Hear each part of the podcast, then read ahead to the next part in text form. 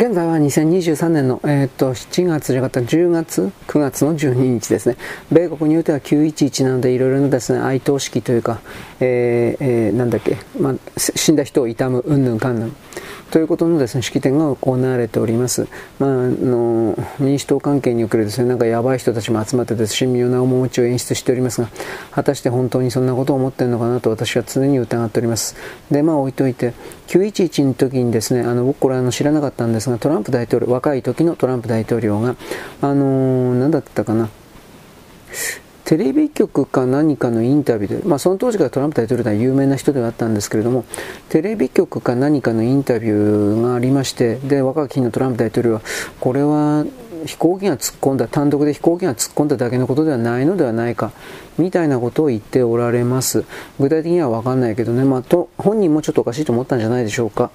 で、その状況下においてですね、うんと、僕は全然知らなかったんですが、トランプ大統領はその911がドンと WTC1 から7のビルが全部崩れていったその流れの中で、えー、っとですね、自分のプライベートのお金を投じて、民間の救助隊というかボランティアというかそういうものを現地に差し向けているという記事を私はツイートで教えてもらいました。うん、やっぱこの人はなんだかんだ言って問題があるとか言いながら、やっぱ愛国的な人なんじゃないの？どうして民主党の方々というのはこのトランプ大統領のことを毛嫌いするのかな？まあ簡単なんですね。民主党の方々の方が全然愛国的じゃないからです。まあそう、そういう言い言い方になりますけれども。でね、このいろいろな事実がという表現をしますけど分かってきております。それは何かといえば、あのー、爆弾が仕掛けられていたということを当時のですね、えー、っとね、瓦礫の中を入っていく消防隊なのか、爆弾がどか、爆弾というかそのビルがボカーンと燃えてさ、でその中に突撃していった消防隊員が行ったのかちょっと状況が分かってないんですが、えー、っと飛行機が突っ込んですぐ後のような感じがします。動画に載ってましたツイッターなんですけどあっちの外国アメリカ人外人の動画なんですがそれらがコンピューターグラフィックス今は全てこういうものは CG で作れますからあのその時のリアルの映像だと僕は決めつけはしませんがそれが CG でないのならこの画像というものはあのなんだっけかな。いや YouTube YouTube だと思うけど、アップロードされたけどすぐ消されたんだって。で、それなんで消されたかというと、その中で、えー、っと、一生懸命頑張っておられる消防隊員の方々が、えっとね、爆弾があるって言っちゃったの。自分の瓦礫とかなんか抱えている現場で。この爆弾っていうのも多分その爆弾が爆発したら大変だから不発弾だったということかもしれないけど、その消防官が本当の消防官かどうかわかんないですよ。あの政府関係者のスパイみたいな人たちが消防員の、うん、なんていうか格好をコスチュームプレイして現場に入ってそしてなんだろうなあのそういうふうに言えと言われたから行ったみたいなそんなこともあり得るんですよ、はっきり言って、この世界、謀略の世界。そのあなたたちは、そんなことなんかあるわけないと勝手にいつも思ってる。けど、僕は何でもいいけど、スパイ小説とかのあの辺を読んだらですね、スパイ小説でもそれらの手口は山ほど明かされていてですね、あのー、現場の中にね、その関係者を称して、関係者と称して入っていって、そして後で報道されるということを分かって、えー、なんだろうね、嘘を、もっともらしく本当に言うけど、それが全部嘘だったということがへっちゃらであるんで、ひょっとしたらあの嘘かもしれないと前置きはしますがこれはおそらく本当だと思います。不発弾を見つけたんじゃないですかね。あの飛行機突っ込んだだけでビルがあのアメリカのビル解体爆破みたいな形で、えーと、自分の重さによって下の方から崩れていって上の方の重みでねでぐちゃぐちゃぐちゃとか言って、えー、上から下になんていうか潰していって折れ壊れていくみたいなそんなことは起きません。ところが実際にそれは起きた。つまりどういうことかといえば爆弾が仕掛けられていて、えー、順序よく爆発していったのかそんなところまでは知らないけれども爆発した、えーと、飛行機が全く倒壊して突っ込んでないなんだっけ1と3に飛行機突っ込んだってなんだっけ？まあ忘れたけど5つのビルは2つ突っ込まれて5つのビルは飛行機突っ込まれてないのにうん基本的に全部なくなっちゃう。全部崩れたわけです。で WTC の7番のビルは1番から6番のビルとはかなり離れた場所に立っていたのにそれもですね、えー、ガラガラガラとかって、えー、崩れちゃったわけ。であの本当に何もなくなったわけだけどそんなことはありえない。で、まあいろいろ米国はね、調べたんだと思います、普通に。で、爆弾が仕掛けられていたということは、飛行機突っ込まれて、もう本当に1週間ないぐらいの、その早い段階で全部分かってたんだと思います。でもって、その中に飛行機、突っ込んだ、突っ込まれた飛行機の中に、自分たちの国の中から盗まれたスーツケース型の核爆弾が入っていたということもとっくに気づいたんだと思います。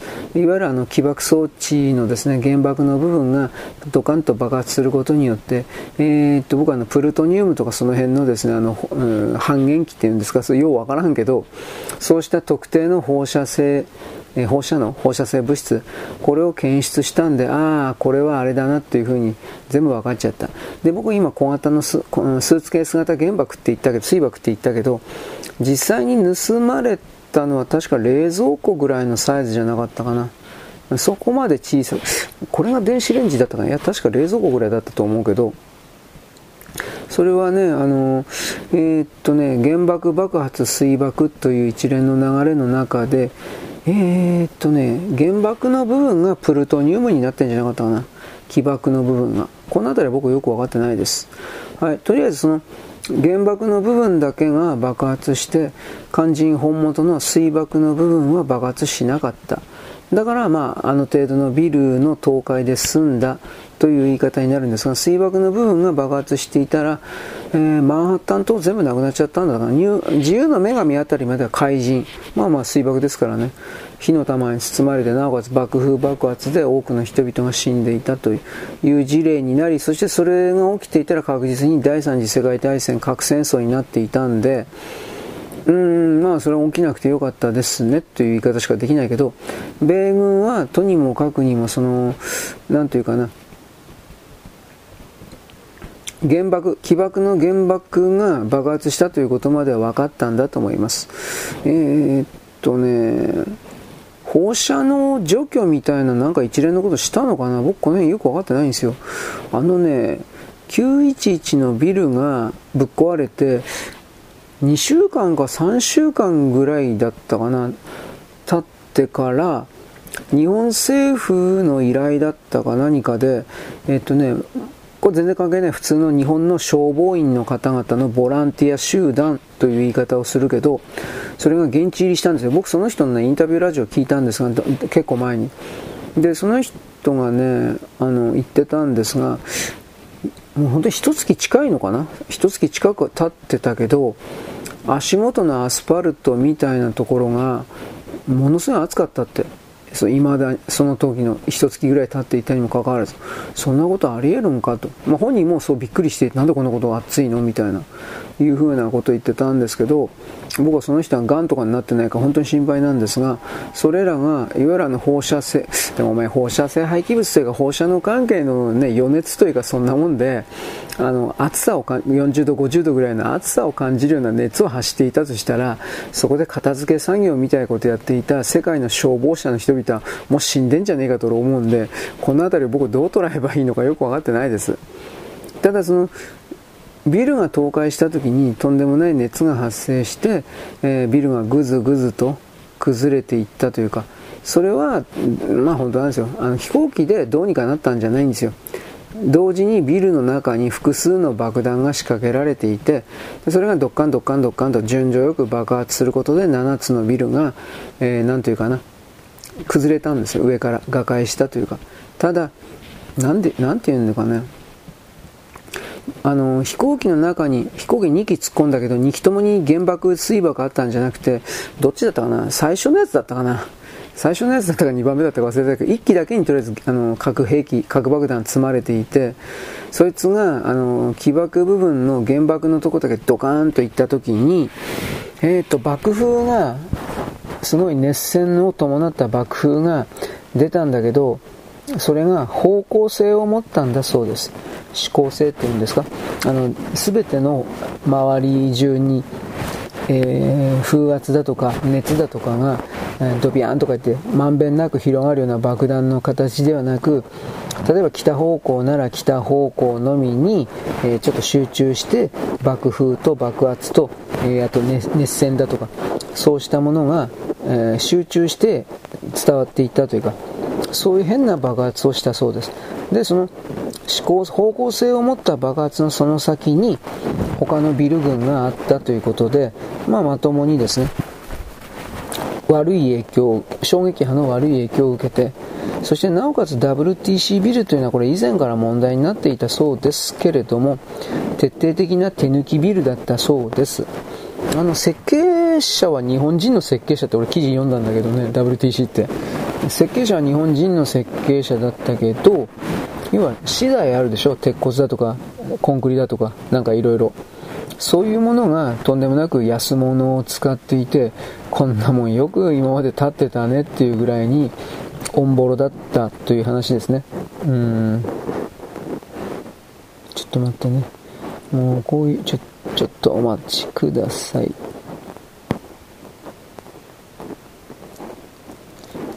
時々ね、タブレットでやるからね、キーボードのやつだったらなんか間違えて部分的に消しちゃうだとかそんなことないんですが、タブレットだとね、これ Google のせいか知らんけどね、なんか間違えてね、翻訳して間違えてね、えー、削除するとかそういうことが結構あるんでね、本当これなんとかなんないのかな？俺嫌いなんだよね、これ。やっぱ、うん、でも便利なんだかしら。まあいいや。というわけで、この911に対するうん、なんだろうね、本当の真実というか、そういうものに対しても、トランプ大統領であるとか、それらの人々は明かすみたいなこと言っていたけど、これ多分明かせないんじゃないかな。なんでかって言えば、えーと、これを明かしちゃうと、とという言い方になりますけど、あのー、アメリカが思いっきりその、ちょろかったということがバレちゃうわけですよ。うん、で、うん、それは多分、求めてないことじゃないかなうん。あの、アメリカのいろんな支配層、経済支配層含めて。だから多分、どうかな。トランプ大統領が普通なら大統領になるけど、次の選挙で。どうせ勝てないから、多分そこまでいかないと思うけど、仮に、あのー、本当のことを発表するとなったら、うーん、トランプ大統領の暗殺を本気で、あのー、心配しないといけない。今でさえそうだけどね。うん。というわけで、911関連ちらりと。はい。えー、っと、インドがですね、あのー、勝手に、ちょっと待ってね。インドが勝手にですね、共通宣言、参加した国の人々の宣言を行ったと、なんだっけ、合同宣言？なんかそういう言葉だったと思うけど、それをやったことの背景というのは、なんかインドって来年か国政選挙らしいです。んで、そのことで、モディ首相たちはね、まあ、中道右派なんですけど、大体は。えー、っと、民族的プライドみたいなものを前に押し出すことで、次の再選というか、それを狙っているというか、そういう人たちなんですが、うーん、その選挙対策でやったんだろうなということがわかるわけです。ただ、モディ首相、次に勝てるかどうかわかんないです。負けるんじゃないかと言われてるんですね。モディ首相の、あの、支持母体は、という言い方なんですけど。でもまあ、それ以外、その自分たちの政治政党を強めるということはできないんだろうね、いろんな意味で。ということで今回の G20 ではロシアも中国も参加しないもんだからインドが頭押しで、えー、っとロシアに忖度した感じでということなのかな。ロシアにか忖度した感じでしかし自分のところの民族的なプライドを前に出すみたいな、うん、そういうことを多分演出としてやったんだろうなと思います。はい。でね、えー、ちょっと待ってね。今文章のですね編集のとこやったけどよくよく考えたら違うことしないといけないって言って時間がないんで本当に押しててよかった。僕ねさっき伊藤か伊藤香織だったかな。伊藤ゆかりか。ちょっと調べてたんですけどうーん聞いたことあるんですけどね曲的に。いまいちだけどねあのー、馴染みがないっていうかそういう言い方にはなるんですけれどもうーんこれ何？日本の掛け算のこれインドじゃないの？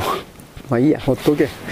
あのなんか掛け算のですね教え方小学生に教えてるやり方。これインドのやり方では黒板に斜めの線交差する斜めの線いっぱい書いてんだけどこれどう考えたって違うわ。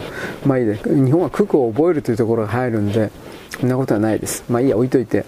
はいドイツ行きます。ドイツはですねエネルギー政策においてですねなんかきれい事いっぱい言ってんだけどえー、っとねシュル、ショルツのドイツ与党なんですが、石油暖房の使用を禁止する法案を可決しました。これ何考えてんだろう、この人たち。えー、っと、ドイツの住宅の半分というものがガス暖房システムを使ってるんですけど、これを中止だって。で、国民の70%がガス、石油暖房廃止に反対、反対するよ。こんなまったりめじゃない。いや、そのドイツの言う LGBT なのかその環境なんとか SDG かなんか知らんけど自分たちがひどい目に遭ってしまえば何の意味もないことじゃないのと思うんだけどなんだろうね自分たちは特別だからなんでしょうか。これどういうことなんだろうか。こんなことすだってもう冬になるもうヨーロッパの冬って早いんですよ。これどうすんのこんなことして。と僕思いました。うーん。建築エネルギー法ということらしいです。で、えーと、建物の熱を生成するために使用される再生可能なエネルギーの量を増やす、まあ、ぶっちゃければ太陽だとか風車だとかああいうもののエネルギーをですねえ電気をですねバンバン使えということなのかなと僕は思ったんですが、えー、僕はあのドイツの中にこの再生エネルギー関係の議員であるとか、あと経済関係者のマフィアは必ずいるだろうなと思うんですよ。日本もいるからね。いないわけないと思ってるけど、じゃあその人たちが本当にこんなことやって、あの、あなたたちは儲かるかもしれないけど、これ5年、10年かけたら間違いなくドイツの国家的推進力というか、経済力というか、破壊して、ね、もうガタガタにするんだけど、そんなこと分かってんのかな？分かってないなんか分かんない。今この瞬間の正義に酔っ払ってるのかしら？なんてことを思います。はい次。えー、女の人限定、はい、怒られますかね、えー、長年の不倫を終わらせて結婚相談所を訪れるアラフォーの女性たち。がいますと。彼女はほとんど、うん、結婚できてません。不倫は相手の妻と子供うんぬんかんぬん不幸にしますがそんなことをお構いなしで付き合ってたわけだから、えー、なんだろう自分がいざ結婚しようと思ったら誰もですね相手にしないうんぬんかんぬん。よくわかんないけどとりあえず自分中心だということですね。うーん。会員結婚相談所の会員さんの中に不倫経験を見抜く男もいます。デートした女が1回2回しか会ってないのが誕生日なんだけど欲しいものがあるのと平然と言ってこんなもんダメだろ。たかりたかりウジ虫のたかりの構造がある。まあ、まあ、こういう女でもですねいわゆるあの女に僕僕女手だれじゃないんですけど女手だれの男はですね、えー、チキンレースみたいにまあ34回何をやるかは言いません34回やったら捨てればいいか。というふうに思っているのであり女の方はですね1回でもやらせたらですねこの男は離さないわよ。私の金ずるよみたいな。まあ怖いな。女怖いな。というふうな。あれ本当にあるからねこれそういうことって。どうなんだろうね。本当にわかんないや。まあやりまんの女は同性の女から嫌われるって言ったでしょう。それは一体何でなのかなと僕はこれは僕のテーマです。うん自分とは違ってたくさんの男の遺伝子を子供の形でポコポコ産む。でも産まないんですよこんな不倫の人たちって。ポコポコ産むみたいな形で嫉妬から来るのか。なんて仮説も考えたんですがそんな面倒くさいこと考える人いないですよね。はい次。えー、っとね、ドイツでは試験が廃止されてるそうです。知らんかったけど。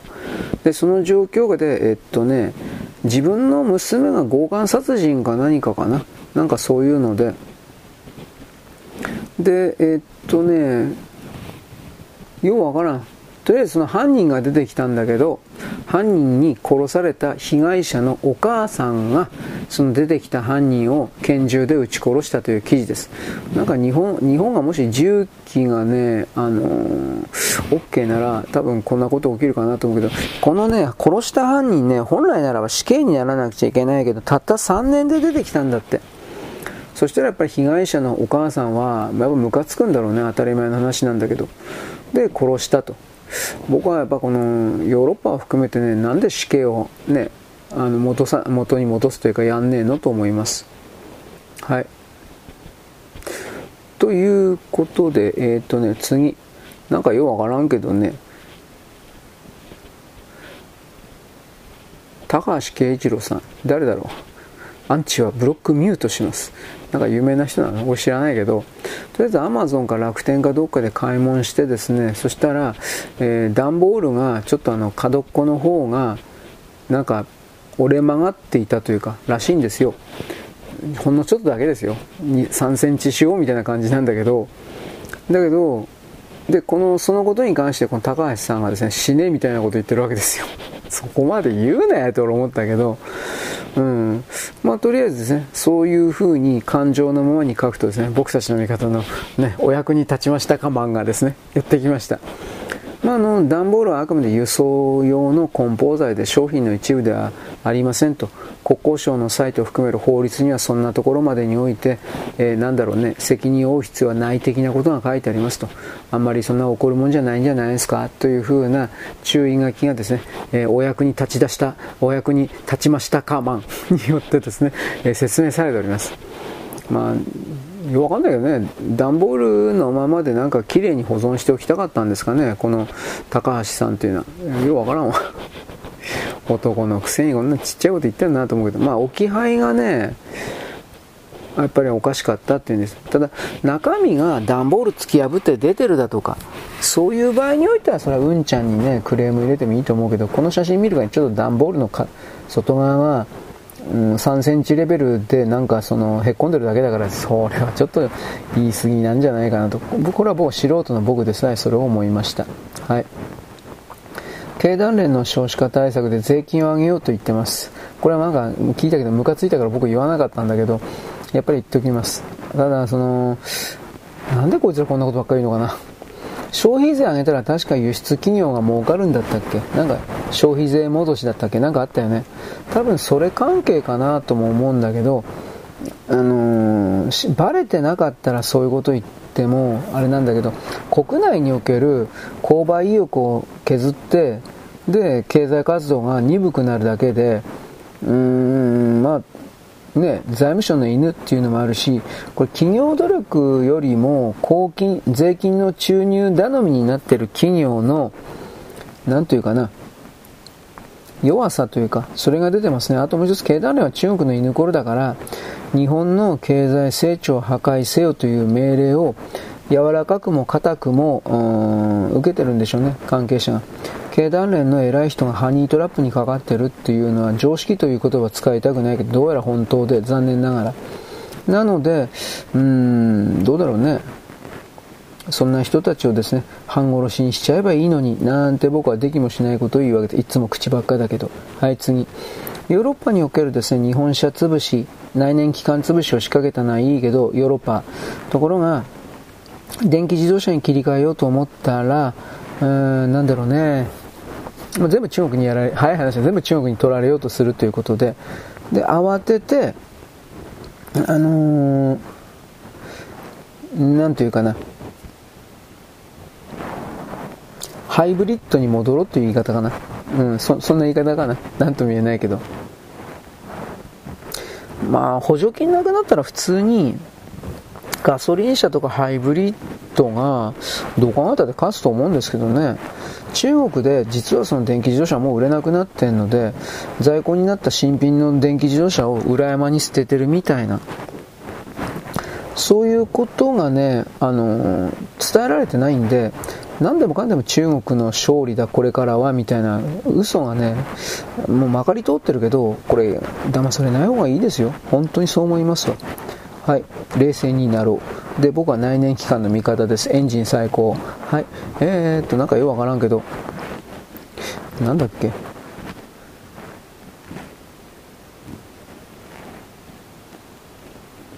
なんか日本でね、外人が、西洋人がですね、いろいろ困ったことで、決済においてクレジットカードが使えないとか、ペイペイが使えないとは LINEPay のみだとかなんかいろいろ手続きやってどうのこうのうーんあつまり決済方法がありすぎるということが困るということらしいね。地獄ってほどじゃないがイラッとする程度。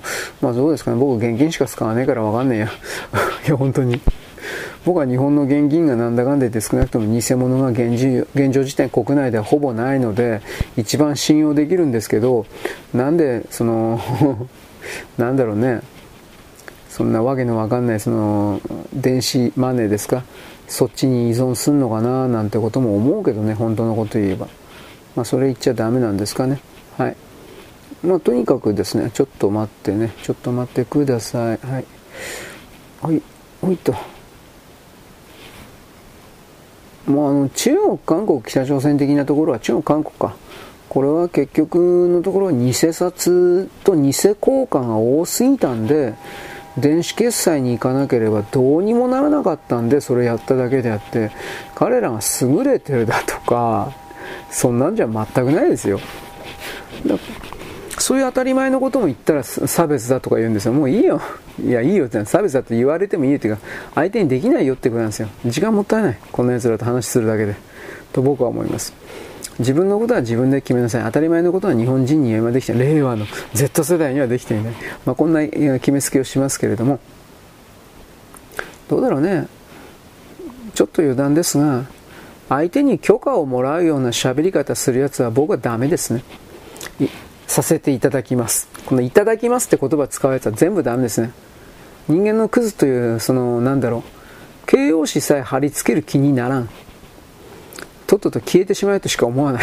本当のこと言えば。ひどいですね。僕なんて上から目線。あ、ひどいわ。あのね、自分で生きていたら質問しますでいいんですよ。あの、相手に対して敬意を払うということと、許可をもらうということをごっちゃにすんな。と、僕はいつも言ってんだけど、もう権威がないから、偉くないから、能力ないから、で、能力がちょっとあるというふうになんか人たちは結果的に自慢してるしね、何があんでんのお前。ということも思ったけど、まあいいです。すごいね、すごいね。ニヤニヤしてます、僕。まあいいです。うーんとね、これはどういう、えっとね、兵庫県のね、明石公園というところがあって、そこに昔の私立図書館が3年半空き施設であるんだけどこれどうなんですかね？ああ。明石市が本当は現状回復しなきゃいけないんだけどつまりぶっ壊して更地にしなくちゃいけないんだけど解体費が8億円かかるんでほっとそのまま放置。しかし放置と言いながら年間約300万円かかるんだって。こんなもんいや壊すべきじゃないかなと思うけどね。うん。目の前のお金が払えないということなんでしょうね。新しい図書館とかどこ行くのかな？とと思う。でも多額の負担ではあるよね。これこれこのままだったら解決には至らんわ。どうすんだろう。でもこんなのねほっといたらねあのすぐ中間を含めるような海外勢力やってきてねおかしなことするからねやっぱりなんだかんだ言ってあのなんだろう。壊すべきだと思う。ネットの中、ツイッターの中では廃墟ビジネスやればと。廃墟ビジネスっていうほどの建物でもないとは思うんだけどな、と思いますけど。はい。えー、っとね、海外の航空会社が荷物を積まないで、え、どういうこと？えー、っとね、離陸した件、意味わかんない。ああ、こういうことか。スイスの飛行機が111人のお客さん乗っけたんだけど、そのお客さんの111個の荷物という言い方するけど、それ1個も乗せないで飛んじゃったんだって。バカじゃねえの。どういうこと？それダメだろ。いろんな意味で。はい。まあ、所詮海外のサービスなんてこんなもんだよ。日本のですね、空港、あれエントランスって言葉でいいんですか？荷物受け取っとこうね。あら、すごいですよ。赤い、赤、青、黄色、白、灰色、黒みたいなトランクっていろんな色あるでしょ？あの色ごとにまず揃えてもらえますからねあの航空空港の人が色ごとに揃えているからまずお客さんは自分のトランクの色を思い出してその色のトランクがま4つとか5つとかいっぱい集まっていくけどそこにまず簡単に行くことができるわけですでその赤色なら赤色のトランクは4つか5つぐらいしかないからその中で自分のトランクはすぐ分かるわけですところがあのー、なんというかね他の海外では全然そういうことできてないみたいですね。えー、たただ単にベルトコンベアで流れてきたものを そのまま順番に置いてあるだけっていう言い方なんですか。はい。というわけで、えー、っとね、とした心配りというか工夫ですね、この場合心配りじゃなくて、ちょっとした工夫でみんな楽になるのになんでそれやらんのと、僕はそういうことを思いました。このスイス航空。スイスのやつはですね、態度でかいから、はい、よろしく。えー、っとですね、八郎山トンネル、和歌山県、施工不良が見つかったんですって。で、これどういうことかというとですね、えー、まあ、コンクリートの量が足らんかったとか、複数の空洞が見つかったんだって、コンクリートの量が足らんかったんだし、厚さが薄かった、うん、満たしてなかった。で、どうだろうね、そのコンクリート、トンネルを作った工法が、工事の方法が、いわゆるの写真測量もレーザースキャナーも何にも使われていないで、あの昭和30年代の工事方法のごとく作られていたぶっちゃけ危ないということですだからすぐ大規模修復するかもう一回掘り直すか。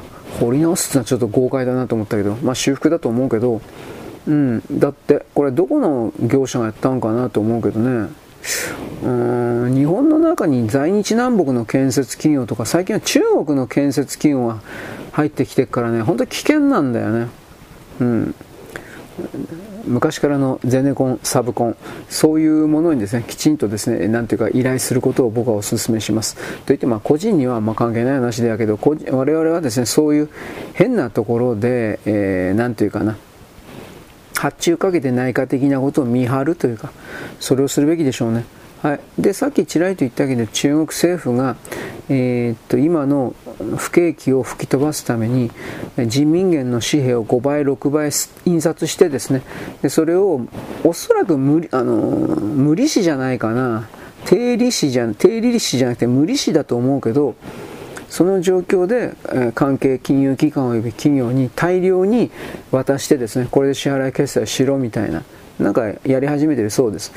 まあ一応それによってですね、流動性は確保されるという言い方になりますが、市中に出回る人民元のお札の数が、いや、本当に5倍、6倍、7倍というふうになっていくわけですから、普通の常識で考えれば、えー、通貨暴落とかの前にハイパーインフレ、つまりあの物価のとてつもない値上がりが起きるんじゃないですかと僕は思いますが、中国の場合においては、えー、っと、そういうものも全部政治の政府命令というか政治命令で、えー、抑えることができるとも本当に思ってるのでうーんどうだろう。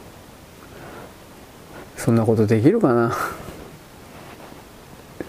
俺よくわかんない。そんなことできないと思うけどな。でもまあ結局のところあれなんでしょうね。それでずっとやってきたから八路軍は。八六軍ですね。八路軍の連中は。言うことを聞かなければ本当に殺すと言って殺してきましたから、まあ最後は殺せばいいと思ってるんだろうなと思います。冗談抜きに。はい、次。信濃毎日新聞社、長野市。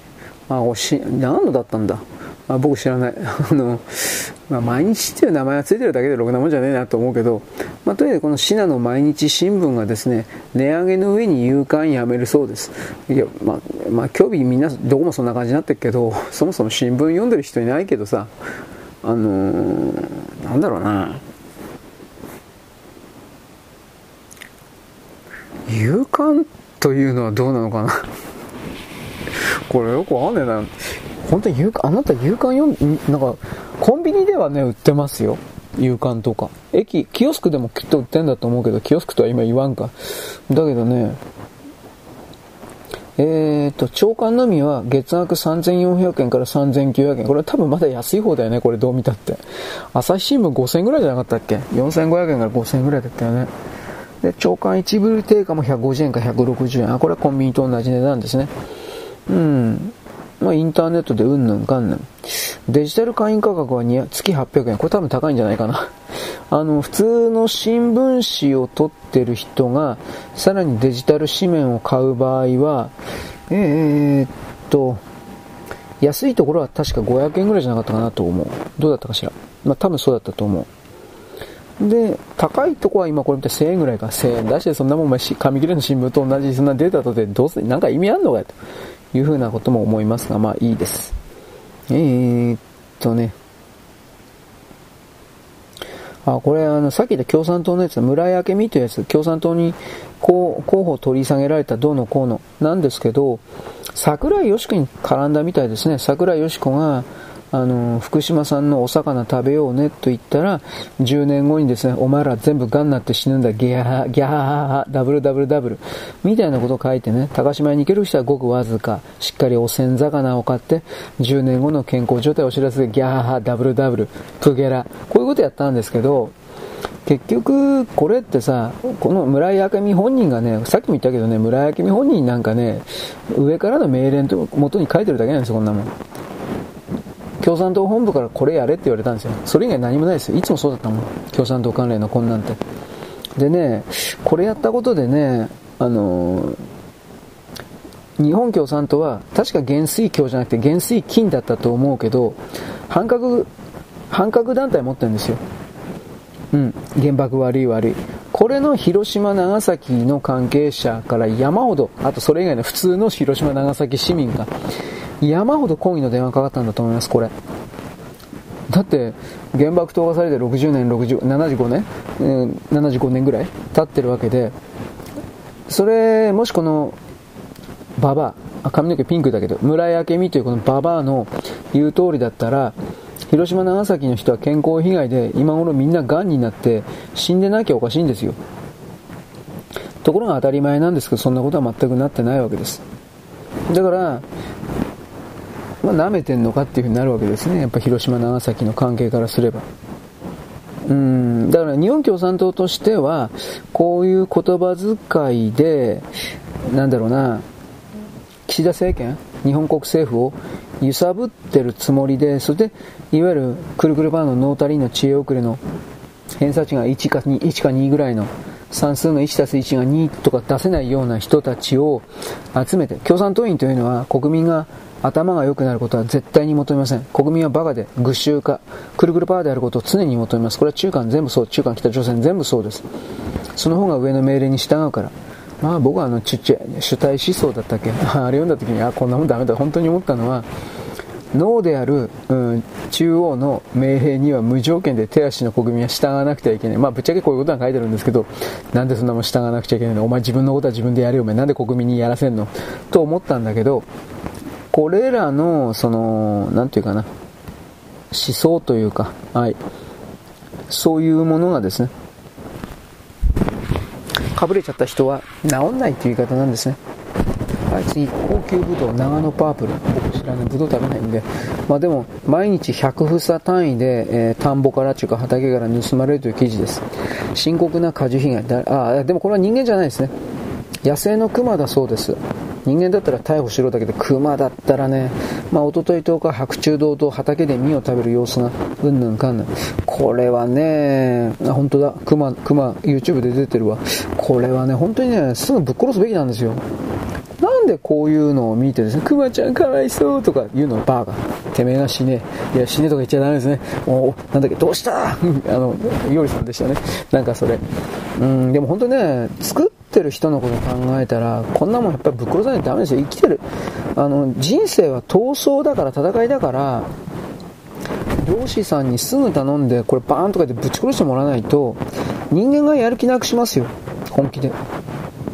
まあ、ただしですね、これに関してはあれですね、人間に、例えば、えー、ベトナム人であるとか、そういう人間に取られたというわけじゃないから、ちょっと怒りの方向性が、うーん、なんだろう、憎しみは出るけど、その、ちょっと怒りの方向性が変、なんていうかな、人を恨むという方向にはならないから、ま、ま、マシなのかな、ちょっとわかんないけど。はい。えー、っとね、ジャニーズ性加害問題当事者の会、いつの間にかこんなものが、金目当てですね、リベラルって本当に汚いですね、と僕は思ったけど、えー、っとね、財団作ってくれて言ったんだって。毎年ジャニーズから3%売り上げくれれば相当な被害者が救える。被害者じゃない人がいつの間にかですね、仲介手数料みたいなことをですね、えー、取ってですね。うん、で、まあ結局、なんだろうね。ジャニーズから永久に金たかるということだと。そういうことでしょうね、きっとね。これや、一般社会納得しないそうです。そういう風なシステムしてないと。あんたが納得しないんだよ。泥棒や、泥棒の理屈だよ。うん。まあ結局、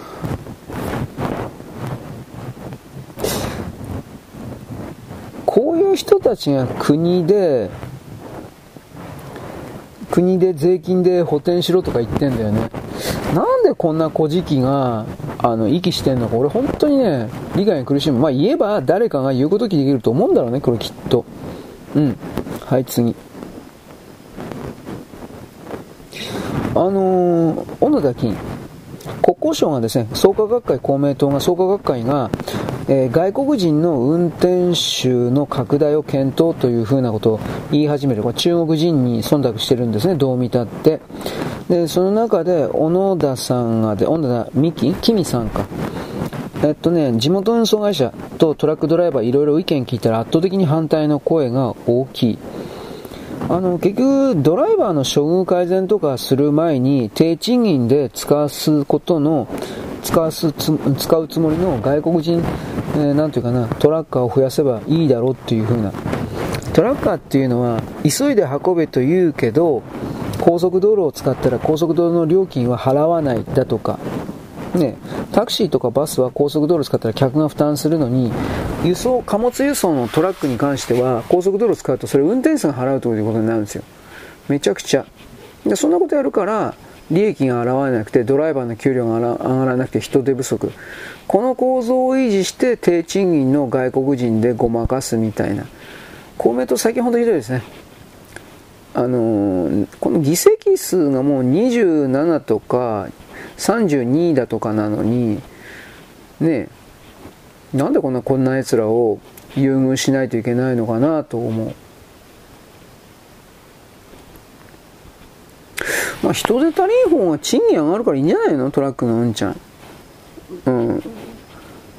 彼らを搾取してきた日本国民あらゆる勢力というものは彼ら物流に関わる人たちがいなければ自分たちの豊かな生活が絶対にできないんだということをあのー、痛みを持って知らないと無理なんじゃないかなということを僕は本当思いますねはい次。えー、っとね福島。福島市ですねこれは。福島市ですね。福島市はですねとりあえずあのメガソーラーはあのー、もう入り口の段階で諦めてもらう、禁止するという方向で全体の法律化条例を作ろうとしているようです。まああの、太陽光に関してはあなたも言いたいこといろいろあると思うけど、あの、景観がうんぬんもあるけどさ、土砂崩れ、山崩れうんぬんは本当にあることだし、で太陽光パネルそのものもあのメガソーラー的なもんって本当に中国製かベトナム、ほとんど中、99%中国ですんで、で、それらにおけるいわゆる安全基準ですか？中から毒物が染み出してくる。うんぬんかんぬん。こういうことって何にもこれ解決していないのに、ね、太陽光パネルこそ、まあ、河野太郎含めるいろいろが進めているということに関しておかしいとすら思わなかった人々っていうのは、まあ、どう考えたってダメだろうと。そういうことを僕は言うわけです。あと国交省特定技能にタクシー入れる。うんぬん。まあこれ言ったね。あと経団連。法人税は減税して消費税を増税しろ。これも言ってない。さっきちょっとつ、えー、言葉足りんかったね。えー、消費税を上げて、えー、僕はあの戻し税だけのことかなと思ったら法人税は下げろ。そんなこと言ってっから誰も支持しねえんだよと思うけど、僕は僕は口説いてもしょうがないんですけど、はい。ああとバービーか。バービーは、バービーちゃん。人気なかった。これ昨日言ったような気するね。まあいいや。うーん、まあ国交省とりあえず公明党創価学会をね、本当にこの創価学会本当ダメだと思うんだけどな。僕はそう思いますよ。はい、次。えー、ジャニーズにおいてマック、マック、マック。木村拓哉広告中止だって。で、第一三共は松本潤の広告も中止。で、両者とも今後ジャニーズの起用を見送る。大きいところからですね、どんどんやめると宣言する。これやめると宣言しないとダメなんですよ。外人の投資家が、あのー、この日本企業の対応を見てるんで、ジャニーズはその性海外をやるというテロリスト勢力という認識が海外のあの人々、投資家について回ったんで、そういうテロリストにお金を、うん、渡す、仕事を与えることでお金を渡すということはテロリストの味方をするテロリストになるんでこれは海外の普通の考え方です日本の考え方を聞いてるんじゃないんでで、やっぱりその海外からの投資が多い企業が次々とやっぱりこれジャニーズを切るのは当然であり、おそらくこれはその、なんというかな、元には戻らないんじゃないかな。うん。少なくとも、ジャニーズ、最低でもこのジャニーズっていう名前をずっと残したまま行くっていうんだったら、これはダメなんじゃないかな。なんとも言えないですけど。うん。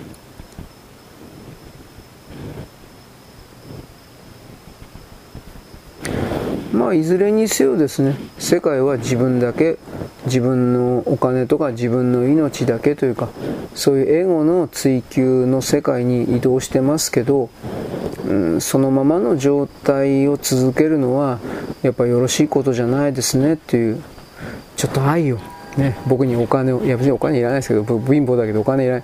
僕にですね、女の体を、いや、そんなこと言うとですね、僕もやっぱりですね、誤解され、僕は愛なんか求めてません。僕が求めたカダラだけです。肉欲だけです。僕は、僕の師匠はサウザー様です。愛などいらんとかなんか言ってたよね。はい。というわけなんで、でもエゴをですね、拡大させるということを、あんまり、あんまりどころかですね、やっぱやん、やんない方がいいと思いますけどね。いろんな考え方ありますけどね。はい、よろしく。ごきげんよう。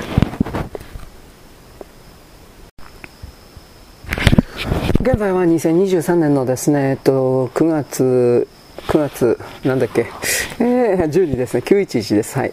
えっ、と、今度はですね、あの、文章をやりながらですね、やっておりますので、えー、さらにですね、ぐちゃぐちゃになってると思います。えっ、とね、えー、桜選手になったよ。サッカー選手だよ。勘弁してくれよ。なんかもうめちゃくちゃですね。えっ、ー、と、911においてですね、あれが陰謀だった的なことの、あそれを言うことでお金儲けをしている人。うーん、あの、自作自演はないです。基本的には。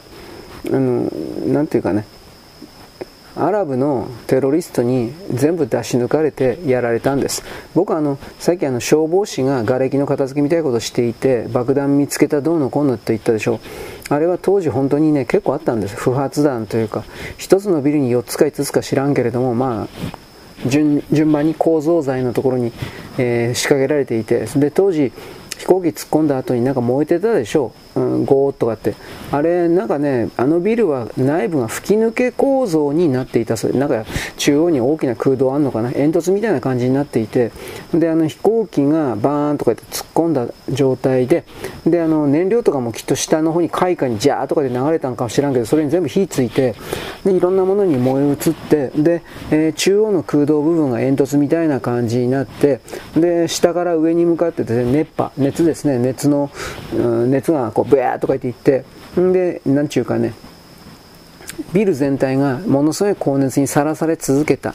その状態で、えー、なんていうか爆弾がドッカンドッカンとやったであっという間に崩れた。欠陥ビルだったということも後で分かっていたわけで、えー、そこから考えた時にですね崩れるべきして崩れたということらしいです。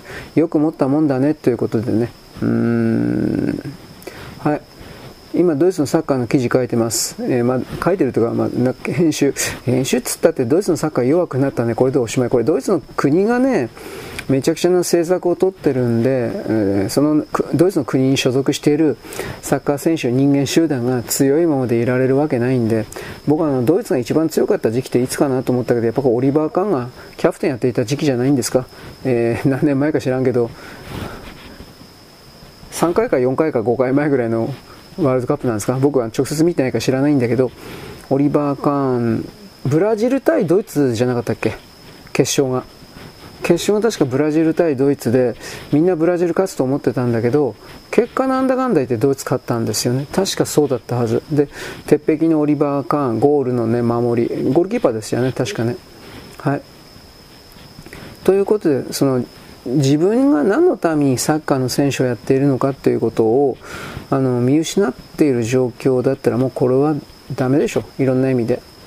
はい、で今これやってるのはねペットおもちゃのようにペットを飼い与えてうんぬんというところの記事なんですがこれさっきも言ったけどこれこんな犬猫をですねあの鶏とかには豚のブロイラーだとかああいうような感じで、ね、強烈に機械的に増やして販売するということの状況というのはやっぱり犬猫をですねおもちゃと同じような感じで何の責任も取らず、ああ、かわいいかわいい、飽きたから捨てよう。本当にこんなやついるんだよ。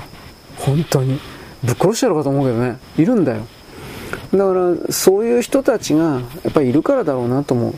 やっぱそれは命なんだから、僕は犬猫はそんな好きじゃないけど、でもこいつらは生き物の命だっていうことは分かってるつもりだから、あの、そういう、自分がね、犬猫というか人間としてそういう誰かに、えー、勝手に、ね、勝手に生かされて勝手に殺されるみたいな、やっぱ正直冗談じゃないなと思うんで、犬猫は人間と違って、人間のような言語を持って世界を見てるわけではないけれども、自分なるものをそういう存在に扱われたらふざけんなって、やっぱ怒るんじゃないかな。あの、犬猫は二酸化炭素の窒息死ガス室で殺されるんですよ。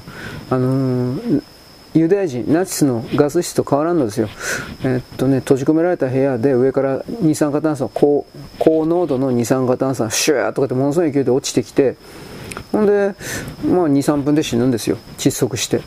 うん。僕実際の現場見たことはないけど、そういう記事を読みました。どうやって殺すんですかっていう質問があって、何だったかな。OKWA など、なんか質問されてあるでしょ？なんかそんなに書いてあったんだけど、ガスで、二酸化炭素で殺すんですよ、みたいな。いや、ちょっとね、あのー、でも良くない良くないっつってもね、この辺りだよね、ほっといたら増えまくるしね、あいつらね。うん。これをどうすとかでね、ほっといたら本当に、あの、増えまくって、昔の人たちやっぱり野犬とかに苦しめられたからね。噛まれて狂犬病で死ぬっていうのがうんだからやっぱそこはやっぱ人間人間と共存というか人間がやっぱ責任持って管理しないといけないのかね犬猫に関しては。特に犬か。猫増えてもそんなに害あるかな。猫増えたら一応周りの、えー、天然記念物的な他の動物を全部食べるとかそんなことないと思うスズメとかはやらスズメは実際捕まえたりしてるけど田んぼに住んでいる野ネズミあ土ネズミっていうんですか？よくわからんけどそれを実際に捕まえて口にくわえてですねあの動いてるのを見たことはあります。いやすげえなと思ったけど、うん、普通に狩りはしてるんですよあいつらは。だから僕は猫飼ってないけど猫飼ってる人に聞いたらたまにね全く餌食べない時あるんだって。どうしたんだこいつと思ったけど腹減ってる様子全くなくて結局それっていうのは、まあ、どっかでそういう狩りをしてきたんでしょうね結局は。うん。なんかひどいのになるとこれ餌なんかやったことないよっていうやつほとんどないよって言ってすごいこと言ってんなと思って。うん。でも全然減っちゃう。外で食ってんだって。なんでそんなやつが人間に慣れてんのと思うけど。よくわかんない。はい、えー、今こうジャニーズ関係の方に飛んでおります。えー、っとなんか上沼のおばちゃんがあ大阪弁のねあの大阪弁もう嘘じゃないかなと思ってるけど。上沼のおばちゃんがですね、ジャニー喜多川のことをですね、えー、批判してみた。まあ、ジャニーズ事務所というジャニーズの名前を残している、うーん、時点でもうダメなんじゃないっていうふうなのを言ってるわけです。これはまあそ正しいんですよね、はっきり言うけど。で、上沼のおばちゃんはそのジャニーズと喧嘩というわけではないけど、まあ、仮に仲が冷たくなったとしても、間柄が冷たくなったとしても、彼女の仕事とは、まあ、バッティングしないんでしょうね。これはようわからんけど。翻って例えば和田アキ子なんかは、これ4日5日前の記事見たけど、えー、っとね、ジャニーズの記者会見の後でのコメントを求められた時にか、なんかよくわからんけど、すごいジャニーズ事務所と北川さんに対して忖度するようなコメント出して、なんだお前ふざけてんのかみたいな、叩かれたみたいな、そういうツイートのそれは見たけど、うん、まあ、何らかの形で和田一子も仕事もらってるんだろうね、これ。わからん芸能界に誰が誰どういう仕事もらってだってジャニーズって言ってるけど間違いなくでっかいでっかいコングロマリットみたいになってると僕思うよあのー、子会社に例えば建築会社持ってるだとか子会社にトラックドライバーの運送会社持ってるだとかって言われても僕は驚かんよ金貸し多分でも金貸しやってんじゃないかなと思うけどうんだけどその僕たちが名前も知らないような何かに仕事をもらっている芸能人たちっていうことは十分あり得るわけでそれは結局人は生きていかなくちゃいけないから一方的に僕は例えば和太鼓と見られるようないろんな人が忖度の態度をですね続けることに関してあんまり強く言い続けないんですよ。だってジャニーズだけが汚いわけじゃないもん。芸能界と言われているものそのものは構造的にあのまあヤクザ人間のクズ まあそんな人たちがいっぱい昔から集まってるわけで芸能界の芸人というのは必ず日本全国の地回りのヤクザと絶対につながっていてそれは何でかって言ったら地方でコンサートだとかディナーショーだとかやるときにえー、っと、その、なんて言うんですか？その地方のそうした工業と言いますね。工業。あの、えー、見せる方の工業ですよ。工業を取り仕切ってるのは結局大昔から地元の地回りのヤクザだと決まってるわけで、そのヤクザに話を通さずに勝手に例えばコンサート的なものとかディナーショーすると、まあ、徹底的な報復を食らうわけですよ。事務所に火つけられたり。殴られたり、車ぶつけられたり。昭和の時代はそれが当たり前だったようなんで怖いですね。昭和って怖いですね。当たり前だったようなんで、和田アキ子も含めるそういう古い人たちはそういう時代を知ってるだろうから、うん、まあいろんな意味でね、でっかい芸能事務所に逆らう的なことは多分しないと思うんですよ。うん。僕あの、えー、っとね、おはぎいただいて、美空ひばりがヤクザの親分と一緒になってる写真とかなんか昔になったとか、そうなん？と思ったけど。うーん。ちょっと待ってね。ま、横山やすさんとかそんなことを僕言ったけどあの人もなんかねヤクザの親分から兄弟分の杯を受けてたんですよね。最後の方。芸能死ぬちょっと1年か2年前ぐらい。でそれでなんかあのなんか利益あったのかなと思って俺ようわからんけどさ。うん、だから、なんだかんだで繋がっちゃってるんですよね。ヤクザのあれ、あれらと。うん。というわけなんで、あんまり綺麗事言うなよと。ヤクザの領域というのもやっぱりホモがいっぱいいるんだろうなと普通に思います。なんでなんだろうね。俺よくわかんないよ、その辺は。なんで男なのに男好きとかって思うんかね。ね、女の方がいいじゃん。やらしてください、やらしく。こんなことって誰もやらんけど。まあ仮にね、さ、何でも言ってるけど、やらしてください。ええ、やらしてあげるわ。それは罠だから ねそういうのすぐ引っかかる人もいるけど、えー、それは罠なので、えー、なんかとんでもないことになるので、バックしといた方がいいですよと僕は言っておきます。えー、っとね、なんだっけ。あこれどこだ、どこの被害だったかな。鴨川市か。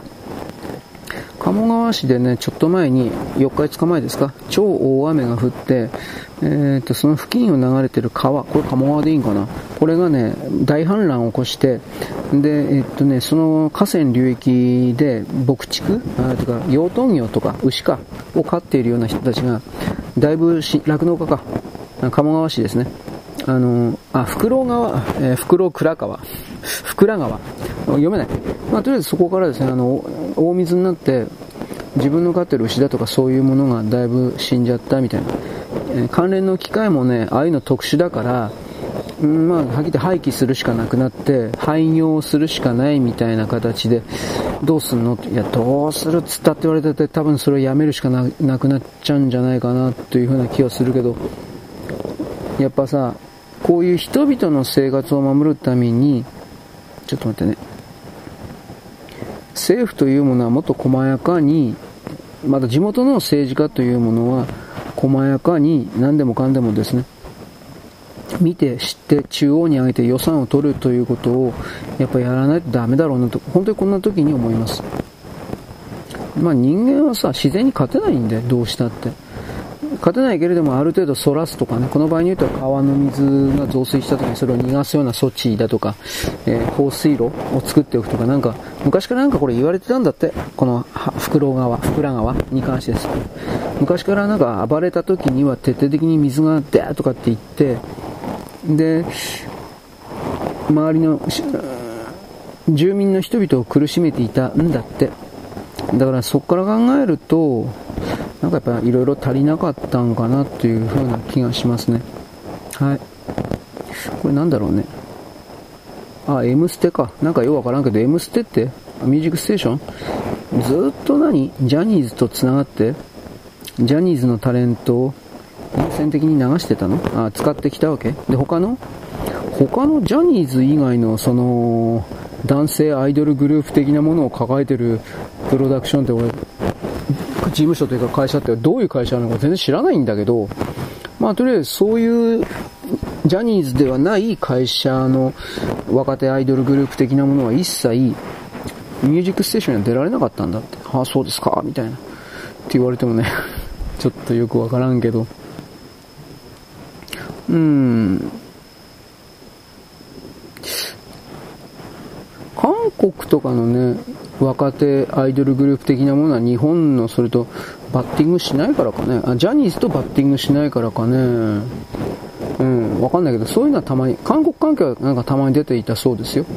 でも日本のやつは絶対に、えー、出さないというか。はい。今中国のですね、貨幣におけるですね、印刷しすぎみたいな。どうすんのかね？これ、どう考えたってこんなバカなこと本当に、この情報が本当だったら、どう見たってハイパーインフレからの通貨暴落になると思うけどな、でもそこまで吸ってないのかな？あの中国の国内で起きていることをわざと過剰に悪く報道することで中国に投資をさせないというふうな言論の規則というかそうしたものは西側空間の言論の中にはまあ間違いなくあるねと僕は判定しているんでで今は中国を叩くターンになってんだなとこれ判断してますからこうしたその中国はもう本当にもうダメになってる的な情報発信っていうのはどっからどこまで信じていいんだろうかこれというふうに疑う自分の視点も持っておく必要あるんじゃないかなと僕思います。はい。で、これいくつやったかなちょっと待ってね。えー、っと、なんか中国人がね、ガンダムシード最高とか言って、うん、そうかな。多分それ君の大きな間違いじゃないかなと僕思ったりしたんだけど、はい、ちょっと待ってね。11の13、14、15ですね。18、21、23。うん、あと4つぐらいかな。はい、あの、なんだっけ。あ、記事の数でね、大体これあの、決めてるんですけど、更新の分。うーん、どうだろう。これ今あの群馬か何かのどっかのね16歳の子がなんか交通事故の交通事故というかバイクの事故で死んだみたいなそれなんですけどうーんバイクはね本当素晴らしい乗り物なんですよ。だけど私はあなたにそんなその簡単に乗れとは言えないですよ。焦げたら下手すら死ぬからね。うん。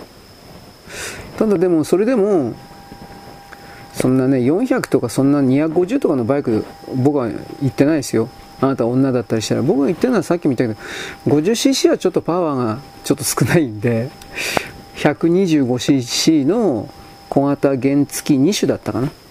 うん、小型原付2種という言葉だったと思うけど、それをですね、えー、天気のいい日に、雨の日はダメですよ。雨の日はダメですよ。天気のいい日に乗ってみるということをやるとですね、えー、でそれをもちろん日常生活のお買い物配達だとかに使い始めると慣れてくるとなんですが、えー、ていうか快適気持ちいいということに気づきますよということを僕言います。なんというかなんともわかんないけど。あのー、ただね女の人人の運転にしてもね、あの前のハン、昨日も言ったけどね、前のハンドルが急になんかで路面に油みたいもあって、油、砂かな？どっちかっちゃ砂かな？砂みたいなものに乗り上げて、ハンドルをちょっと斜めに傾けた状態でズズズズズっと滑っていくと、ちょっとパニックになってね、で、そこから余計にね、あの、体勢立て直しができなくなって、余計にひどくなるっていうこと本当にあるんで、そっから考えた時にね、うーん、まあいろいろと思うことあるんですよ。僕はあの、バイクは素晴らしいもんだって分かってるけど、そんな簡単に乗れ乗れとも 言えんしなと。いろいろ。車の方が絶対安全ですよ。それは本当に言えます。快適でとは言わんけど、あか、まあ、風がね、風が直接当たるとか、そういうことはなくて、快適ではないか知らんけど、でも、うーん、安全は安全です。本当に、それは。今、バーッとこれ、頭の中でね、バイクの良さと悪さ的なこと今思ったけど。はい。えー、っと、今、大椿なんとかか。これはもう炎上症。ねえ。炎上商法以外の何者でもない。こんな奴らもう、取り上げなきゃいいのになということを思うんだけどね。あの、処理水ね。海中放出、海の中に放出以外の選択肢がありますよって言うけど、大椿なんとか。じゃあそれ具体的に何ですかっていうこと言わんのですよ。で、で口を入れたら陸上保管です。どうすんの？タンク増える一方ですよ。で、タンク増える一方というか、タンクもずっと作っていかなくちゃいけないんですよ。で、永久にタンクの中入れろって言うんですよ。タンク、錆び、錆びたりするんですよ。どうすんの？で、それをどうすんの？本当に。地面足んなくなるよ、そんなことして。だから、このさ、人間の世界を科学学問という領域ではない思い込み迷信、えー、幼稚な理念なんか呪術まじない。そんなもので進めていく奴らはこれは本当に生物学的に殺さなければならない段階にもう来てるんだということを私はあなたに訴えます。あのー、結局原子力発電所を持つ以上はこの冷却水を捨てんことにはどうにもならん。その濃度の問題だ。まあ、薄ければ大丈夫だとかそんなことは言わない。でも日本がやってるこのアルプスっていうのはとてつもなく安全という言い方はしないが他の国よりははるかに安全。そんな言い方表現になるけど。なんで日本人が自分のため自分人自身をですねこんだけ一生懸命頑張ってる自分人自身を傷つける必要あるの？お前何？中国人朝鮮人ですか？みたいな。この大椿に対して思ったりもするけどね。そんなことないだろ。どうせバカなんだろうけど。はい。えー、っとね。うーん。これなんだろうね。ちょっと待ってね、えー、ツイート発信のこと。えー。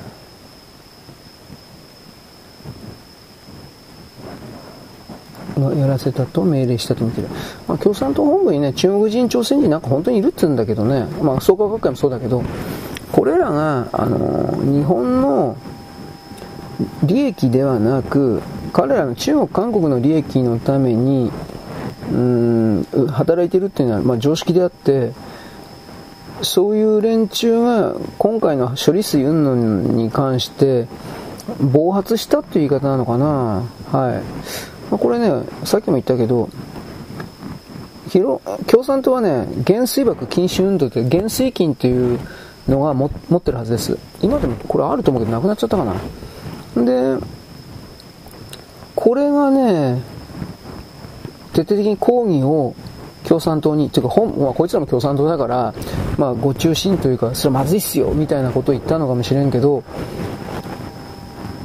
長崎、広島の人々は、いわゆるこの福島の処理水どころではないぐらいの放射能にまみれた農産物、海産物をずっと食べてるわけですよ。で、健康被害があってんだったら、広島、長崎の人はみんな癌とかになってない、だいぶ死んでなきゃいけないわけですよ。ところがそんなことないでしょう。ないんです。そういうことに対して説明ができなくなる。どうするのかなと思う。まあ、どうもできないでしょう。だからこの馬場にしたって、いや、第一発信の馬場にしたって、ね、あの、桜井、桜井誠じゃなくて、あの女の人、これに噛みついたんですけど、これに関してですね、あの、噛みつけという命令のもとにどうせやったんですよ。だからそんなチンピラをさ、政治家として認めなくちゃいけないという僕たちの日本のやっぱ政治のレベルの低さというのは何なのっていう、まずこれですよね。まあ、これあの、クルド人たちの問題の時もこれ教えてもらったんですかね、あの、背後にね、えー、BLM だとか、えっ、ー、と、そう、ジョージ・ソロスだから、なんだっけ、オープンソサイティか。なんかそういうものがいますね、みたいな。こういうこととね、まあ、どうせ共産党全部繋がってるんですよ。小池さん昔なんかあの、BLM だったかオープンソサイティのなんかイベント出てたよね。なんかそういう T シャツ着てたわ。本人多分自分が何やってるかきっと分かってなかったと思う。だけどそんなことをすると、まあ普通に考えれば、どうだろうね、あの、アメリカとかの、その、軍事関係者って、まあ、当然日本共産党の関係者とか社民党とかみんなこれチェックしてると思うけど、自分で自分の首絞めてるだけなんじゃないかなと思いますけどね。はい。あとはこれ今、えっとね、えー、中国の女スパイの話ですね。あの、おっぱい丸見えみたいなドレス着てニコッと笑ってるという夜になったらですね、男のチンチンしゃぶって加え込んでてあへえあへえとか言ってですね、はい、秘密は何とかって聞き出してる女。許せんな。いろんな意味で。と思ったんですが、それらに関してとりあえず、えー、っと、日本の中のですね、リベラルだとか女性解放運動的な人が何一つ悪口あ文句批判中国に対して批判をしないという現実に対して本当にこいつら生かしといていかんなぶっ殺せみたいなことを僕は言ったわけですが、まあ、それの後追い記事みたいなものを見てますね。だいぶこの女スパイのことに関する情報のことが書いてありますね。えー、ベテランだそうです。ああ、そうですか。性行為のベテランですか。ああ、気持ちいいわ。というふうな、こういうですね、ちょろい弱いですね、快楽に負けつつある男を演出しながら私はあなたに配信を面白おかしくするために必死に努力しております。えー、こんな私に対してもっとよこせとか言うな、ぶっ殺すぞてめえ、なんてことは僕は本当に心の中で思うけど、それを言うとですね、ファンがいなくなるので言わないように努力しています。僕は紳士なので、ジェントルメンなので、えー、できるだけ死ねとかぶっ殺すとか犯すぞとか、そんなこと絶対言いません。いや、犯すぞっつったってそんなもんできるやついねえよ、おめえ。うん、これ本当に。あなたたちはですね、男のことをですね、なんか本当に女と見たらレイプするような存在だと決めつけているけど、男はね、そんな暇じゃないんですよ。はっきり言うけど。ね、お前なんかと、お前なんかとやってなんか意味あんの？ここまで言うんですからね、男っていうのはね、ひどいですよね。はい。ということなんですね。ちょっと待ってね、いろいろ探しております。うーん。まあ、あと明日かな、なんか、なんかいっぱいあるからよ。うん、あ、スナックさん、これですね、李強と話をした云々です。あのね、中国の中で本当にね、権力闘争起こってってさっきも調べたんだけど権力闘争起こってるのはどうやら本当なんだがこれがね分かんないんですよ。軍がねあのクーデター的なことを本当に画策してんじゃないか。でそのそれをやる前に習近平さんの親衛隊みたいな近衛兵みたいな人たちがこれを下ろしてるだとかあとは米国のスパイ米国の情報戦に負けている。状態じゃないかだとかいろんな分析あるんだけど本当によう合ってなくてね。うーん。どうだろうね。ただお金がななくなってで行くのは間違いないでしょうね。はい。ちょっと待ってね。今中国のバブルの崩壊のとこやってるんですが。うーん。まあバブル崩壊って言っていいでしょうねこれ。だからまだこれバブルの日本のバブル崩壊の時も最初はね分かんない。1年ぐらい経ってからもうもうどうにもならなく隠せなくなったんですよ。今もう徹底的に経営のやばいところが、あのー、お金借り換えてる。あとはおそらく無利子で政府機関からお金をもらってる。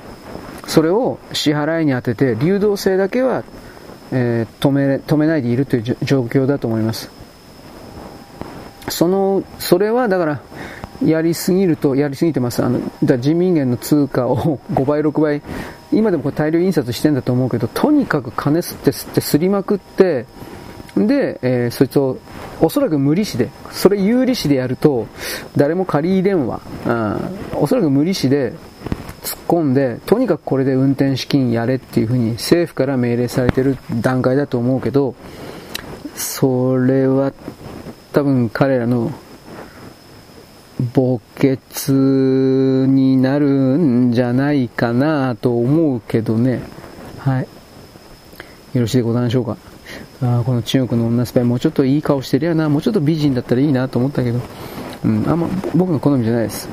ただ、この女はあの男のチンチン加えてるとかそういうことを僕はどうしてもいつもいつもそういう想像ばっかするんで、それを考えて、あ、やっぱり、やっぱりエロいな、この女。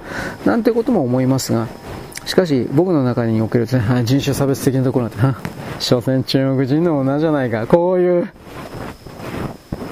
これはですね、中国というものを中国の人間にですね、何もかも奪われないための僕の予防措置なんです。ね、ちゃんとかちゃんころだとかちょんだとかそういうことを言うことによって俺の方が上なんだよ。なんで動物と性行為をしなくちゃいけないんだよってこういう風にありもしないこと言うわけですよ。ね負け惜しみだよ。バカ野郎。ということを言うわけです。はい。というわけなんでね、どうだろうね。今までの常識で組み立てられていたこの世界が、本当にやっぱりだいぶ壊れてますよね。来年ぐらいになったら、とにかくこれ覚えておいてください。政治不安、不正選挙いっぱい、あと食料不安、食料だいぶ値上がりしてると思います。今日もなんか小麦粉の手配ができなくなって、日本、日本ですよ。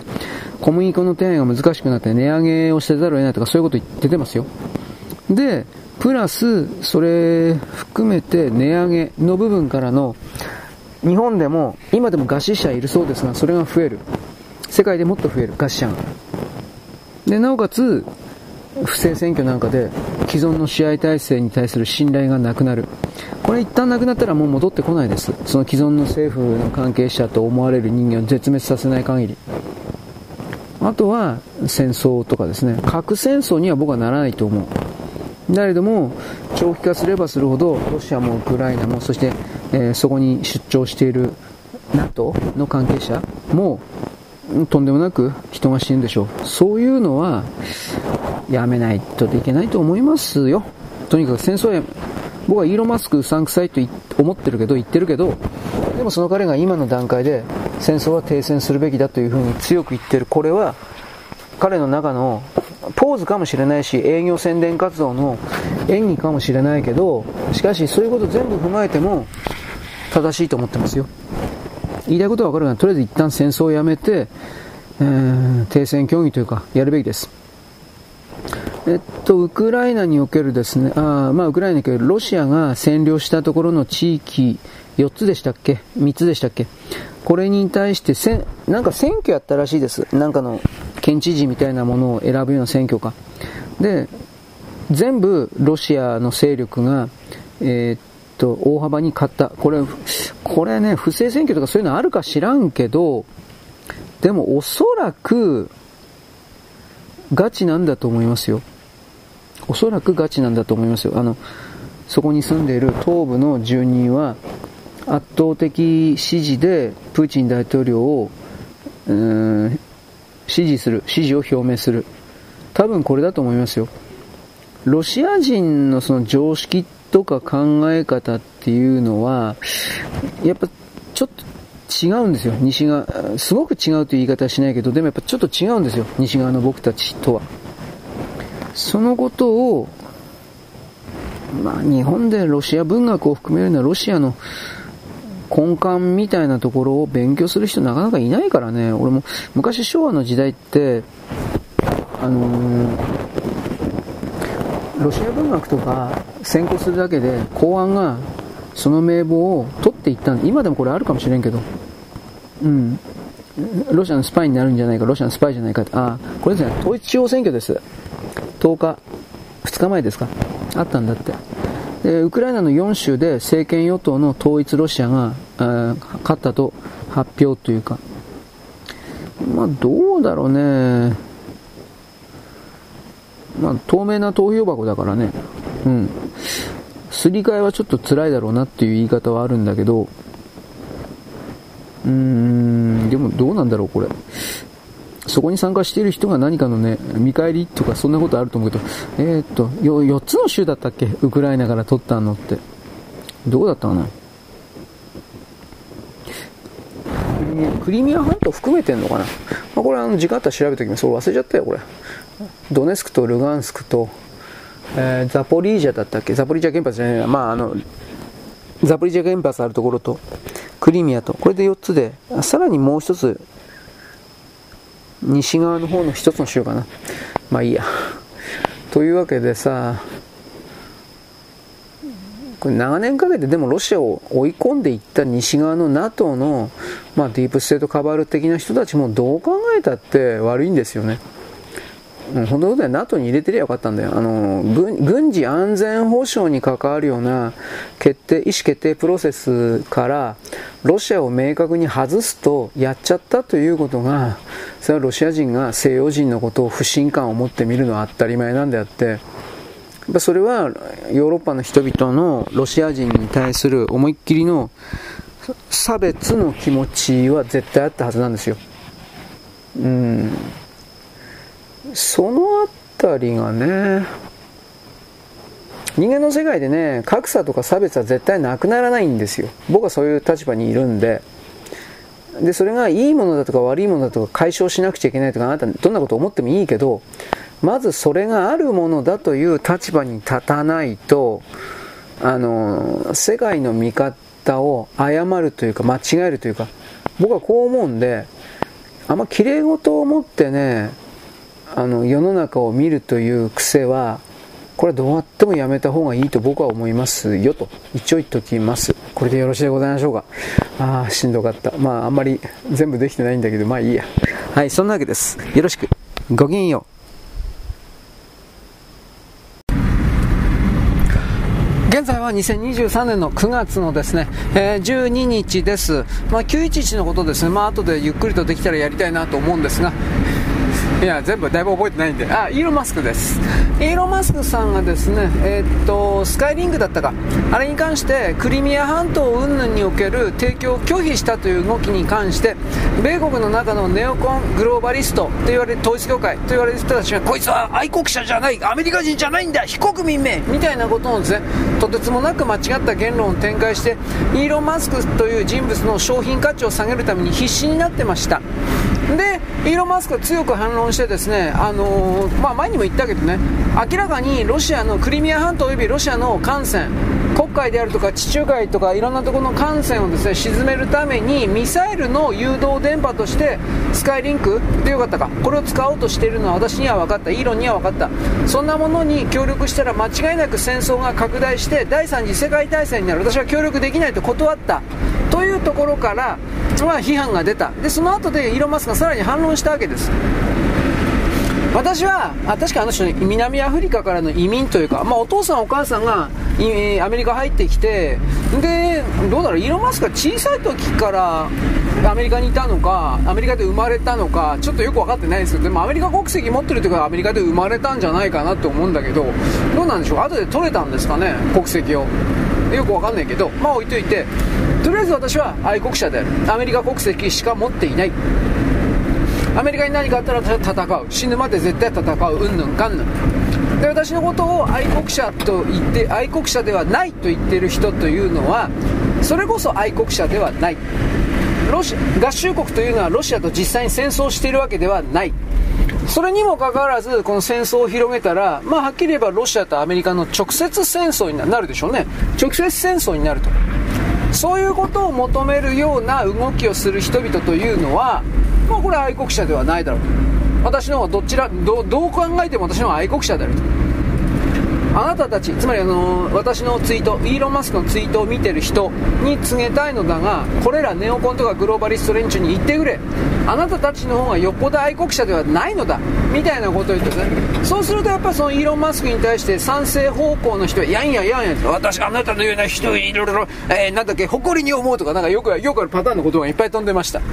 もちろんですね叩く人もいるでしょ右側あ左側の人はね。民主党うん所詮移民の子だとかなんかそういうすごいこと言ってやべえなともう思いっきりなんか俺差別言ってるんだけど大丈夫なんですかねアメリカは。なんてことを僕は思ったけどまあね。あのー、この人間の世界で差別は必ずあるんです。なあもうもうもうもう無理無理無理。治らない治らない。ああ無理無理無理。人々が既存の常識における新しい概念と知識をですね、えー、っと受け入れることつまり学ぼうとするということを拒否する限りは少なくともこの差別という構造というのはなくなることはありません。そして魂というもののレベルがですね中に入っている魂というもののレベルがですねそもそもですね、えー、最初から、えー、10の人と100の人と1000の人ともともとが持ってるエネルギーだとか演算能力が違うわけです。そういうものが一緒に全部集まってですね人間社会を形成しているという流れの中でそれぞれの立場の人々は僕なんかエネルギーないで1とか2なんですが、えー、すごい人たちは1万とか2万とか、ね、いわゆるあのベジータさんがですねなんかスカウト戦闘力にゴミ目ドカンみたいななんかそうそういうゴミなんで僕は。だからそういうことを考えた時にですねまずそのあなた変わらなくていいのよ。そのままでいいのよ。僕はこの側にも絶対立たないんですけどあの自分自身を低いレベルなら低いレベルでも、あのいいというかそれを認めた上で上を目指す変わっていくレベルを上げるでもいいですがそれをやるべきだと思ってます。1万の人は1万50でもいいし10の人は15でもいいし下がるよりははるかにマシだと思うんですよ。変わっていくということです。変わっていかなければならないのだということを言うわけです。はい。まあ、こんなこと言ったってですね、えー、あまりこの概念っていうか、精神世界ですか？精神世界の話ですか？もう私ついてきますよ。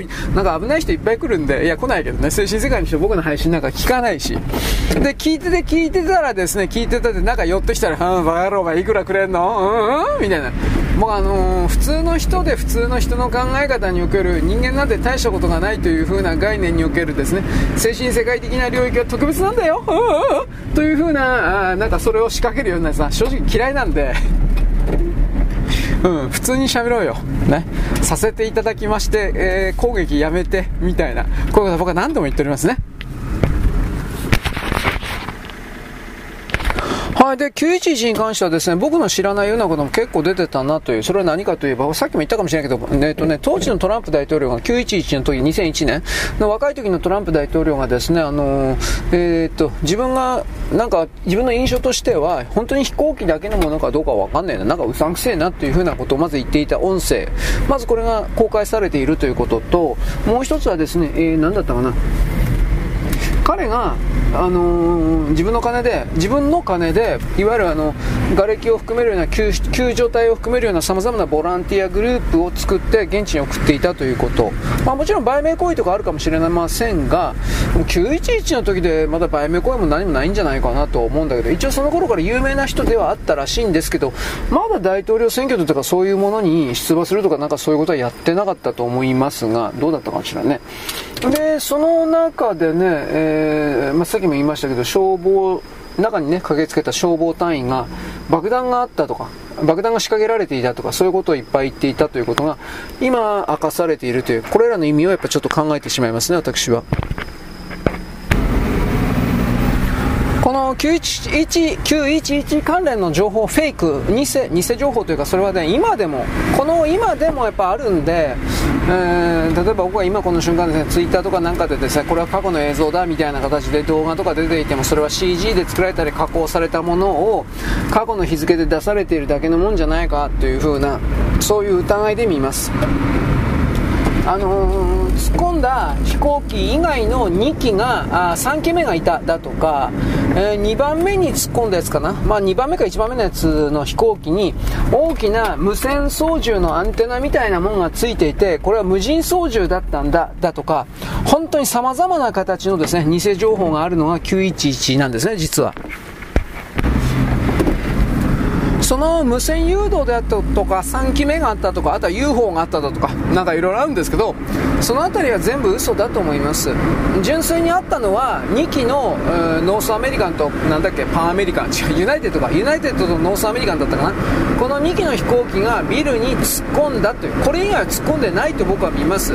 つまりこれなんでかっていうとあのー、911のその日にアメリカの国防総省を含めるようなあと軍事警戒レーダーを含めるような何もかもの何もかもがいわゆるイスラムテロリストたちによって出し抜かれたというもう失敗なんてもんじゃないくらい失敗を認めてしまうとアメリカアメリカ軍というものの権威というか維新維新、まあ、プライド地に落ちるわけです。だからそんなものを認めるくらいだったらまだ自作自演でやったんだどうだ怖いだろうとかってやる方がはるかにマシなんですよ。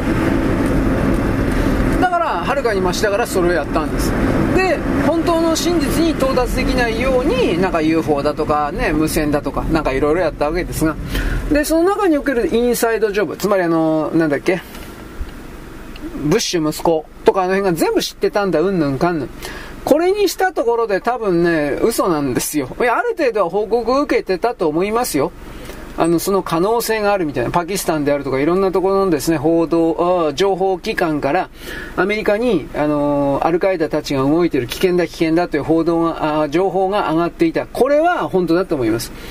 で、全く、なんていうかな、本気にしてなくてアメリカが放置していたとか、そういうことでは、なんかアメリカはアメリカでちゃんと動いていたし、調べていたし、コントロールを仕掛けようとしていたはずなんですよ。で、多分それはしていたんですが、そういう工作の全部が失敗した結果、911のジェット機2つが、えー、突っ込んでしまうことを許してしまった。この結果を呼び込んだ。大いなるアメリカの敗北なんです、これは。だけどどそれ認めるわけいかないってわかるでしょ。だからなんか変な陰謀だとか UFO だとか宇宙人だとか無線機だとかあと周辺情報においてもですね、えー、チェイニーたちが全部リモコンをですねリモコンしてジェット機を動かしていただとかそんなことおめね見た来たように言うなよお前。うんえーとね、チェイニー副大統領がですね、えー、ホワイトハウスじゃないけどどっか捜査室でですねこいつをですねリモコンでぶつけていたうんぬんという風な記事っていうのは当時のアメリカのですねインターネットの軍事界隈というかうさんくせえサイトにはですね結構あった話です。まあ、仮にそれが本当だったとしても老いぼれのチェニーにそういうリモコンで正確にビルにぶつけることができたなんてことは僕は絶対に思えません。無理無理無理無理無理。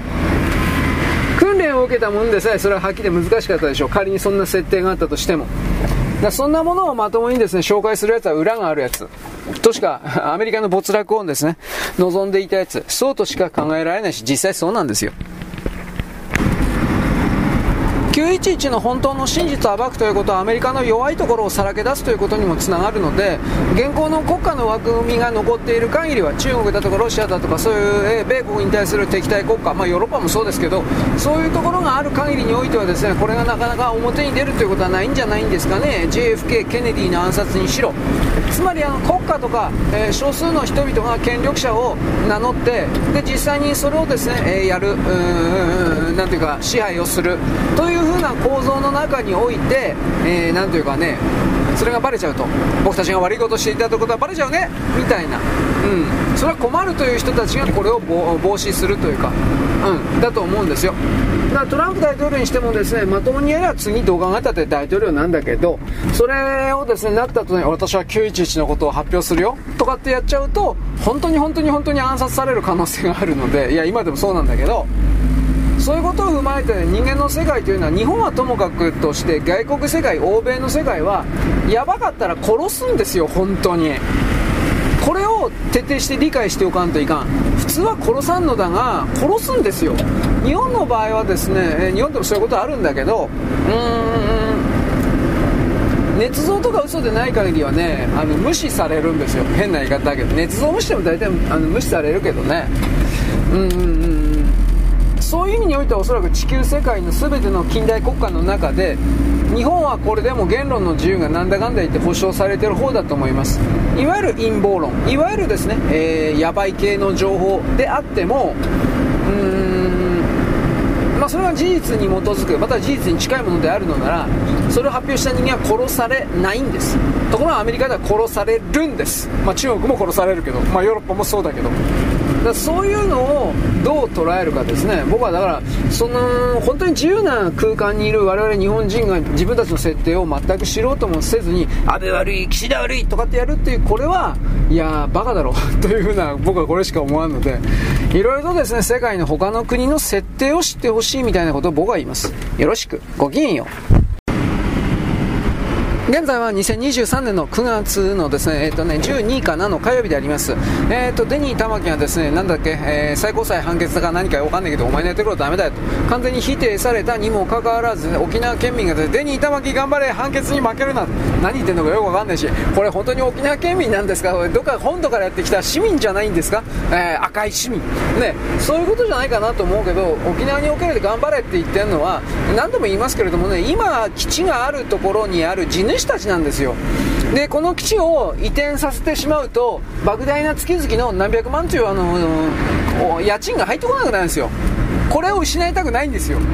単なるその大家が地主が反対反対って言ってんだけどそれ言っちゃうとなんか反発食らうでしょ。だからなんとか平和がとかなんとか言ってるけど基地はいてほしいんですよ。基地をなくせとは言ってないんですよ。地主たちは。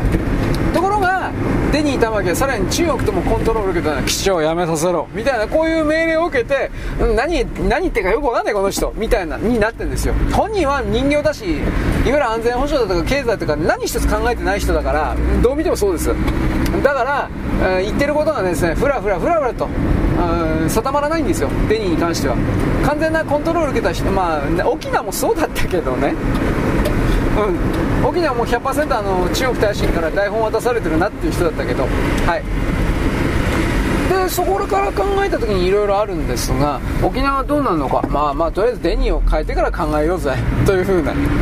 で中国におけるですね、あの台湾侵攻とかあと尖閣諸島侵攻かこれは同時に起きますからでその時に先島であるとかいわゆる宮古島だとか石垣だとかそういうところもいっぺんにやられる可能性が高いんですけれどもというかそれをやらないとあの台湾をですね死守することができないんで必ずやりますがその時にデニーがどうするのか間違いなく白旗あげるでしょあいつは。だからそういうのを踏んでね本土決戦とか沖縄をまた犠牲にするのかだから多分そういうことを言うと思います。でもこの場合ミサイル飛ばして例えば沖縄の那覇とかにミサイル着弾させる的なことを中国がやったとしたらそれは中国が一方的に悪いわけでしょ。今今上陸戦とかならないですよはっきり言って。今の戦争ってミサイル撃ち合ってドカンドカンですよまず。あとは爆弾落としてバッカンバッカンですよ。中国は明確にそれを飛行機は飛ばせないからミサイルでそれやりますよ。でそういう戦いになると分かっていてですね悲惨な沖縄の陸上戦ならないならない。そういうことなまだ中国においてはそれをできるだけの能力があると僕は思えない。渡河作戦？海渡る作戦？これできないと思う。海渡ってくるような中国の艦船はどこまで行ってもただの的なので渡る前に全部沈没させられるんじゃないかなと思う。一応思うと言っておきます。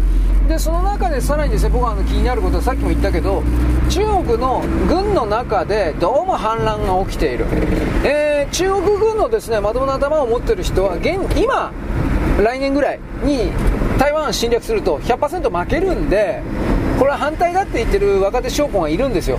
それらがロケット軍に、えー、1000人ぐらいいたんかな。そう、まあ、反乱軍という言い方をするけど1000人ぐらいいてこれが全部逮捕されたらしいということを言いました。あ、中国においてもですね、あの違和感、内政におけるですね、なんかやっぱあの、習近平のやってることはあくまで明らかにおかしい。的に考える人たちが一応います。しかしその背広組っていうんですか、普通の制服、背広を着てるような文官たちがそう思ったところでですね、発言したところでですね、それははっきり言って何の力もないわけです。結局、軍隊の内部における、うん、反乱行為が中国のですね、これからを決めるという言い方になります。だからこの軍隊がね、僕はあの、一つのシナリオとして、うん、各軍閥的な人がですね、内戦的なことを起こして、えー、核戦争だとかってやってですね、それで中国の内部の原子炉が壊されれるであるとか核ミサイルがどっかんどっかんまあでも中国人が中国人に対してやらんとは思うけど、まあ、どっかんどっかんやることによってですね中国の内部が核汚染されてそのことで中国という国が地域が人が住めなくなっていく状態になるんかなと漠然と考えていたんですがそれもシナリオの一つとしてあるかなと。でその中でさらにですねあの武漢肺炎が出てきたでしょウイルスかなと。でもウイルスは永久にずっとその場所にとどまり続けることはないんですよ。人間がいなかったらジャンプすることも増えることもできないんだから。だからウイルスはちょっとないとは言わんけどやっぱちょっと考えにくいなと。そうするとやっぱり放射能しかねえよなと。あとはまあ例えばねありえんけど、えー、地割れみたいなピョンと起きてですね。いわゆる日本の活火山地帯なんかにおいて毒ガスがシュッとかいつも出てるようなとこあるでしょ。あるんですよ。そういう状態中国のあちこちでですね裂け目ができてですねそこからガスがシューとかでいつも出てる。ちょっとこっちの方が考えづらいですよね。ということでやっぱ普通に考えれば中国全土昔からの核実験におけるですね残留放射能。そして私はウラン石炭のことも言ったけどウラン石炭におけるですね、えー、今でも大気中に充満しているススというか、えーえー、微小微小粒子細かい粒子。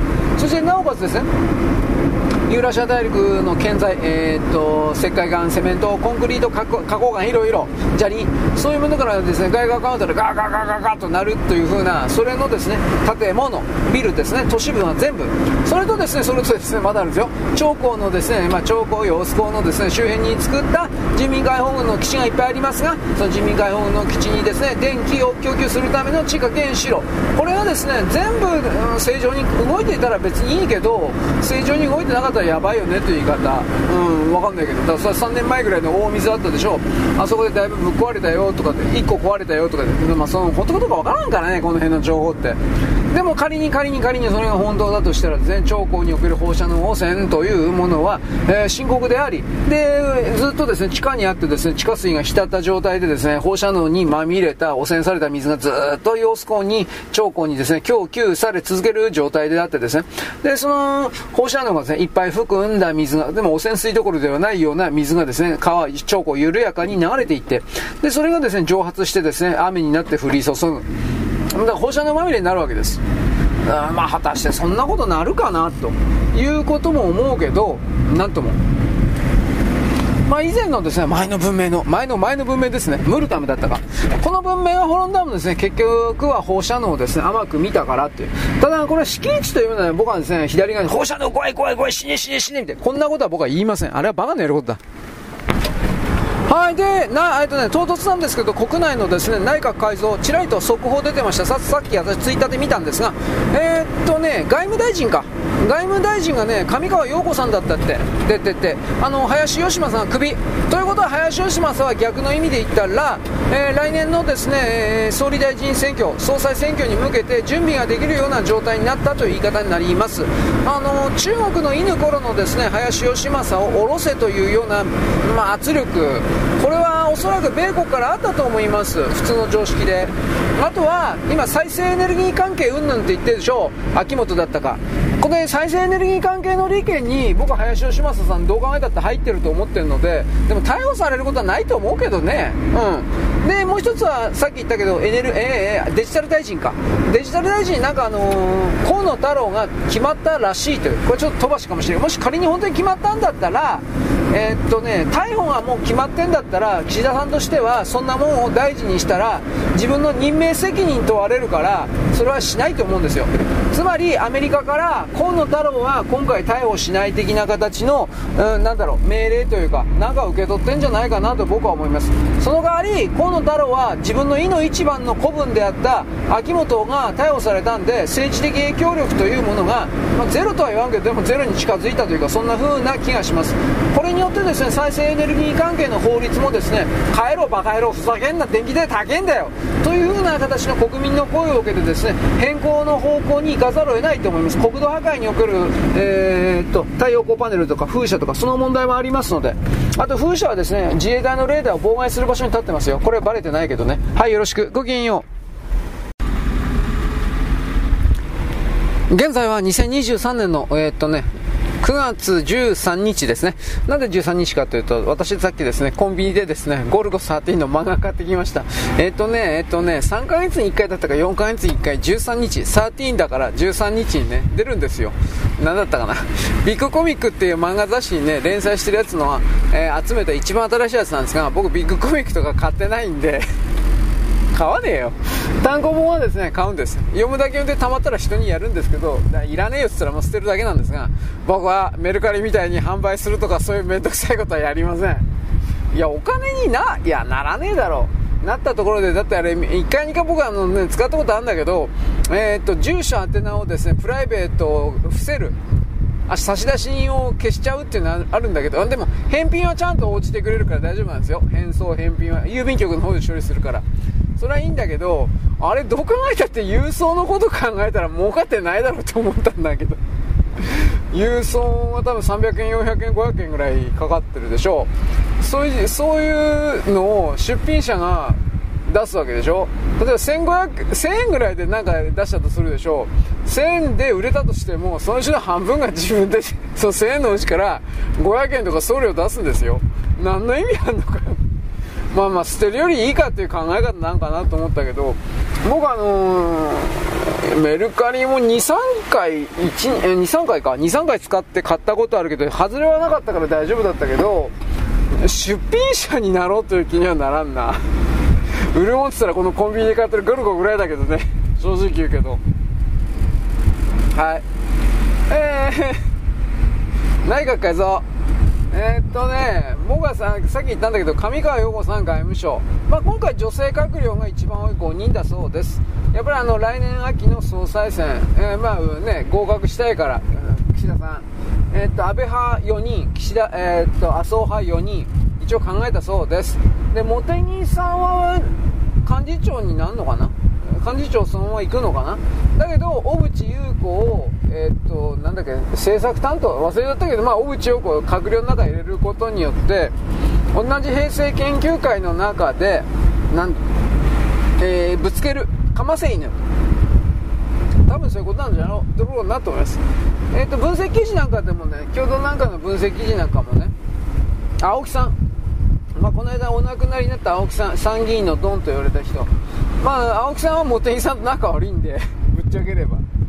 で青木さんが岸田さんに言ったんだと思うけど岸田さんと茂木さん仲悪い方はそういうことではないと思うけどね。ね青木さんは俺はあいつ気に入らないからあんまクビにしろよ早くというふうなことを言ってたそうです。露骨ですね。でその流れの中で青木さん死んじゃって青木さんの総理にですねあなたの、えー、なんだっけ？ああ、そうか。あ私とあなたの間の約束、小渕さんの娘のですね、えー、優子さんをですね、ぜひとも総理大臣、いや、あんなもん総理大臣すんなよ、お前。日本壊れるわ。やめてくれ。と思ったけど、あのー、森さんがね、あの、やっぱ岸田さんにね、ぜひとも、ぜひとも優子さんを、なんか閣僚に、みたいな、なんか強く押したそうです。で、結局ね、岸田さんはね、えー、小渕と思ったんだけど、多分そうだろうね。だけどやっぱその茂木さんにぶつけることができるということ一つと森さんのに歌詞を作っとけば森さんにね歌詞を作っとけば。来年の秋の総裁選は森さんのバックで安倍派を抑えれる。みたいなことあるんでしょうね。森さん死んだらどうすんだろう。ひどいこと言ったね今。来年の総裁選の途中で森さん死んだらそんな約束なんかなくなるからな。あ？何言ってんの？バカじゃねえのお前って。え？こうこういう風な。でも来年のね秋に安倍派がまとまってるかってそんなこと全くないでしょ。と思いますよ。はい。で上川さんの外相は僕はいいと思います。あの何、ー、て言うかな。女のくせに。こんなこと言ったら怒られるんですね。女だてらに。これも怒られるんですね。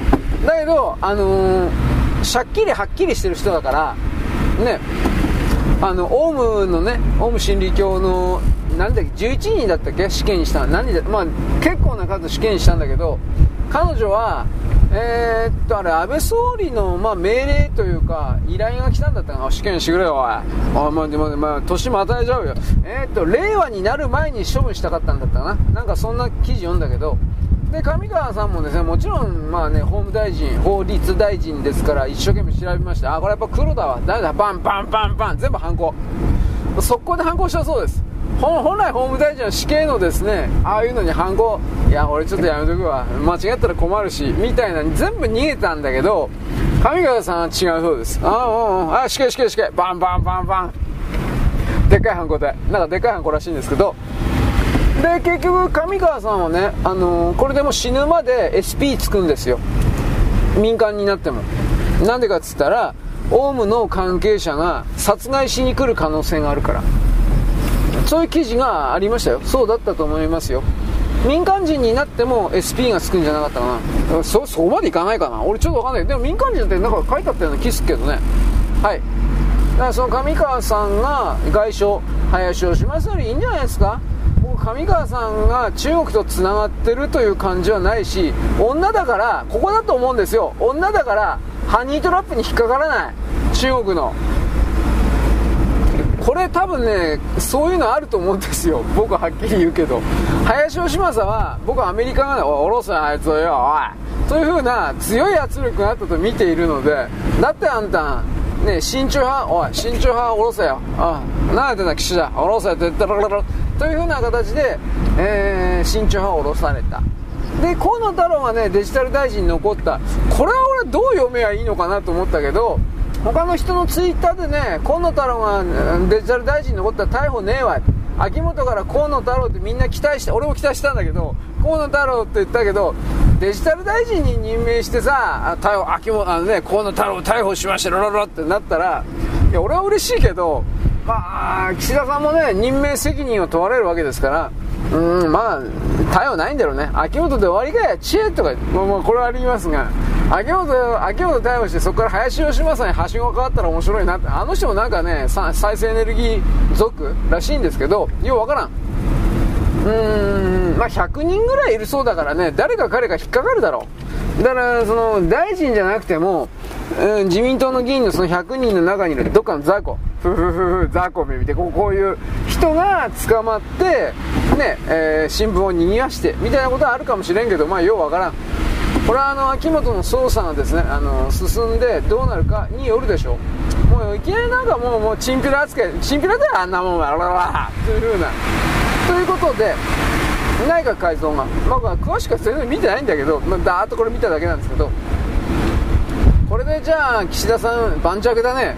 俺そんなこと全くないと思うよ。まあ、まず河野太郎なんだかんだ言って足引っ張ると思うよ。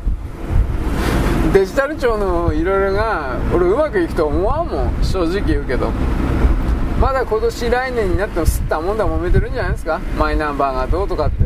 僕はマイナンバー絶対すると思う。絶対しなくちゃいけないと思いますよ。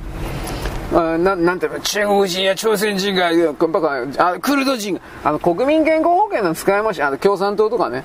あだってツイッターあなたあなた見てみましたか？あのね共産あの、健康保険を貸し出ししてる人いるんですよ。それで生計立ててる。いやそんなことすんなよ。生計立ててる人いるんですよ。何言ってんのぶっ殺すぞてめえ。何堂々とそんなこと言ってんだよおめまあだから共産党関係かなと思ったけどね。うんいるんだって。こあの健康保険貸し出ししてるやつ。死刑にしろそんなやつ。俺たちの税金を何何何だと思ってんだお前。というわけでうーん。マイナンバーは僕は絶対やるべきだと思います。でこれに反対する人はそういういろいろな利権に加われなかった人という見方をしていいと思います。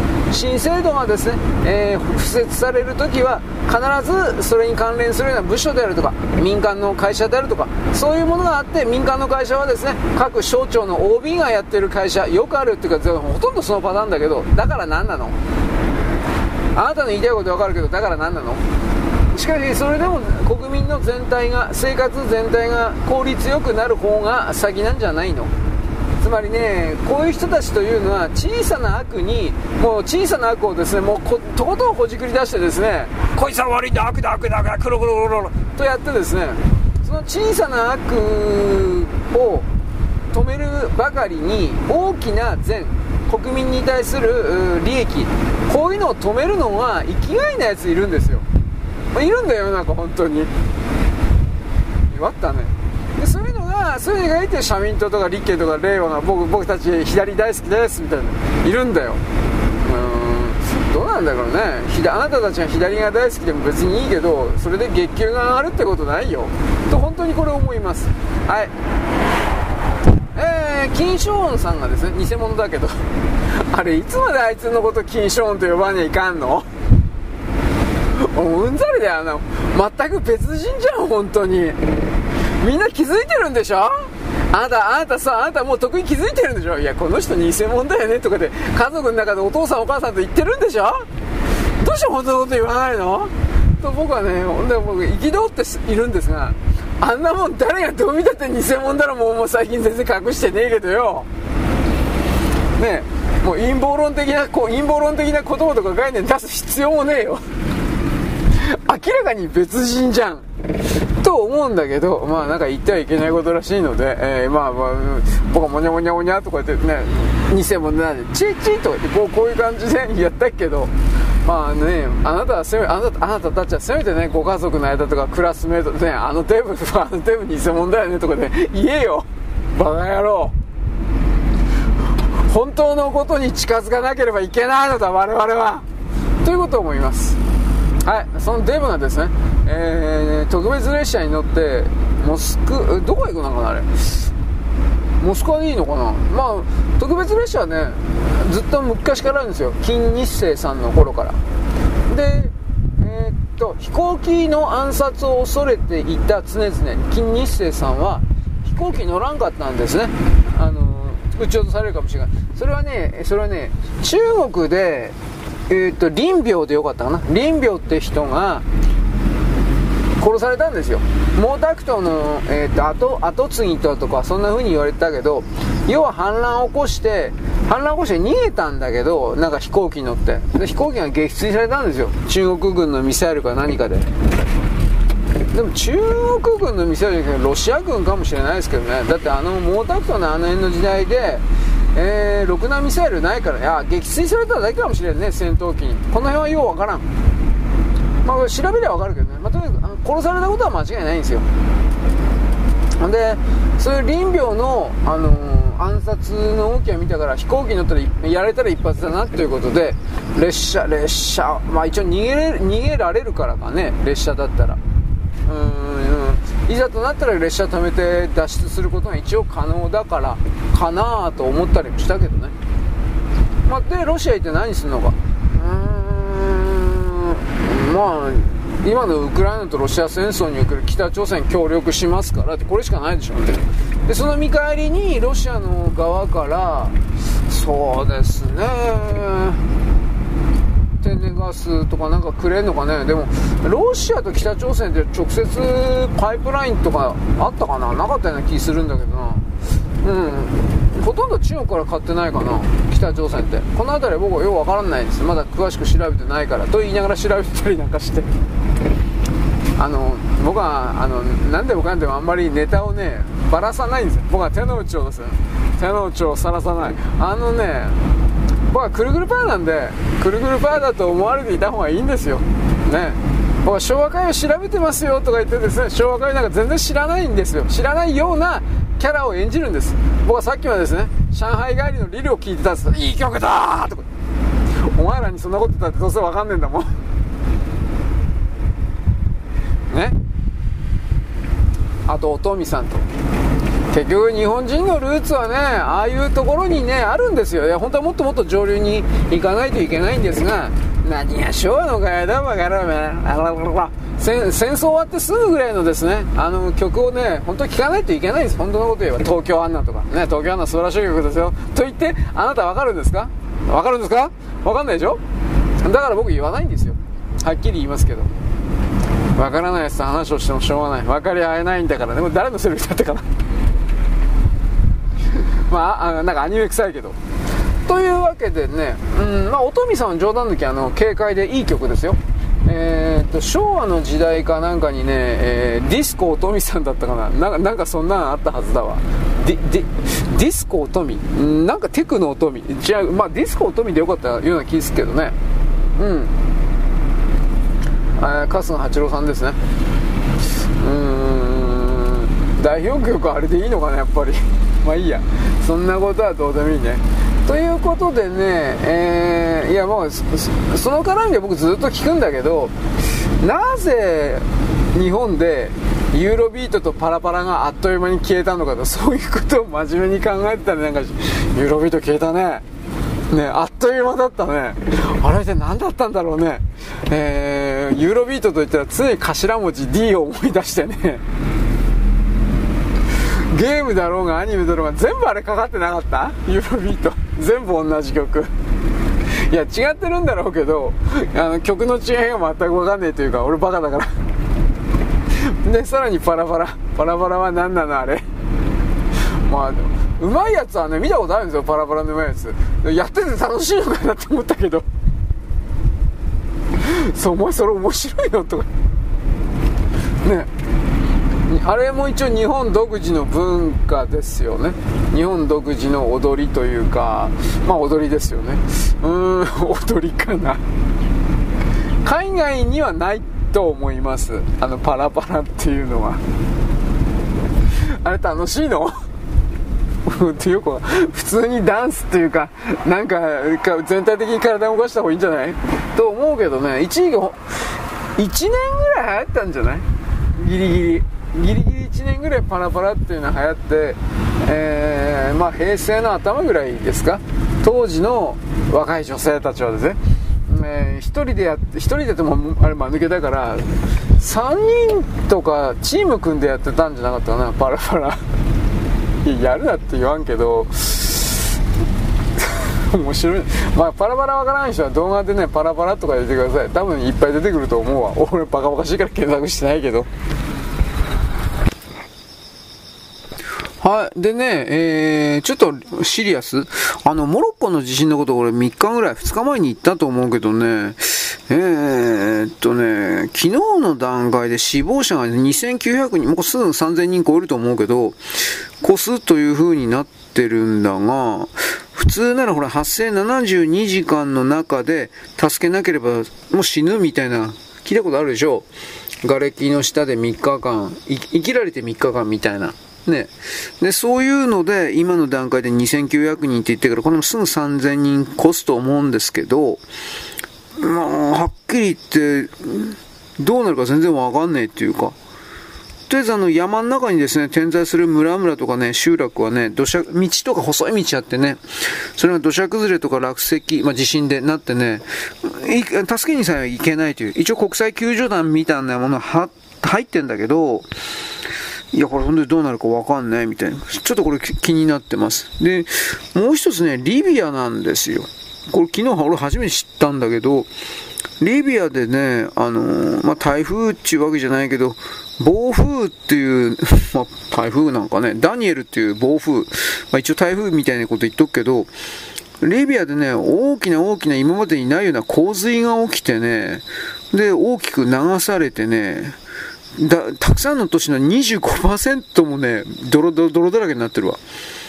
あのー、床上浸水ところは車の、そうですね、タイヤ、タイヤカバーみたいなあんなとこまで行ってんのかな。で、とにかく流されて、リビア発表で数千人が死んだとか言って。いや、す、まあ、数千人、ちょ、ちょ、ちょ、ちょ、ちょっとね、ねえリビアはあの、政府が今でも2つあってね、東リビアと西リビアみたいな形で、まあ、その具体的に国が割れてるわけじゃないけど、あの、事実上ね、えー、そんな感じになってるね。北朝鮮と韓国みたいな感じの。うーん、どうなんだろうね。まあ、勝手に2つ政府があってね、行政サービスがそもそも両方にまたがってないんで、だからこれは全部ね、あのー、なんというかな、カダフィ大されたでしょう。あれ殺して、部族間闘争がもう思いっきり出てきたっていう風な、ね、あるんですよ。これ、かといって今、同じようにど、ね、独裁者出せっちゅうわけにもいかんしね、なんとも言えないです。はい。あとはね、マウイ島の山火事がね、気象兵器だとか、えー、と、マイクロ兵器みたいな形で、うん、まあ、これ、米国がやったんだみたいな、この辺は本当に未だによくわかってないんだけど、これ、この辺、ニューヨークの共同なんですよ。これ全部中国が作った偽情報だっていうふうに、アメリカの、あまあ、ランド研究所とかね、その辺、マイクロソフトとランド研究所が絡んでるから、これ本当かどうか俺わかんないんだけど、あの、全部中国がやったんだっていう風な形になってます。うんでそのことで結局、本当は実はアメリカの中のカバールディープステート的な人たちが何かやったという。だって明らかにおかしいもんね。ただ、あ、金持ちの家だけ燃えてなかった。金持ちの別荘だけ燃えてなかったという。で、結局これって、僕ら画像しか見てないから、騙されてるんかね？多分そんなことないと思うんだけどね。はい、次、もう一個ね。ジャニーズ。これね、だいぶ増えたみたいね。辞めるっていうのは。基本的にはね、もう14号車が辞めるっていうんだったかな。なんかそんな感じになってるね。うーん。マクドナルドも花王も全部辞めてるね。第一三共、朝日、サントリー、キリン、日産、に日本航空、東京海上。えー、っと、契約に基づいて起用するっていうのは、どうなんかね。これモス、モスバーガーですか？今、前のね。でもこれ出てるの誰？ラウールさん。ラウールって誰？俺全然わかんない。あと、富士屋は今のところ変更契約予定ないっていう。誰出てるの？スノーマン。誰？俺知らない。本当知らないな。うん、まあいいや。ということで、まあ、ジャニーズ事務所を使うということは、性の加害を認めるということにね、企業、これもそうなんですよ、本当に。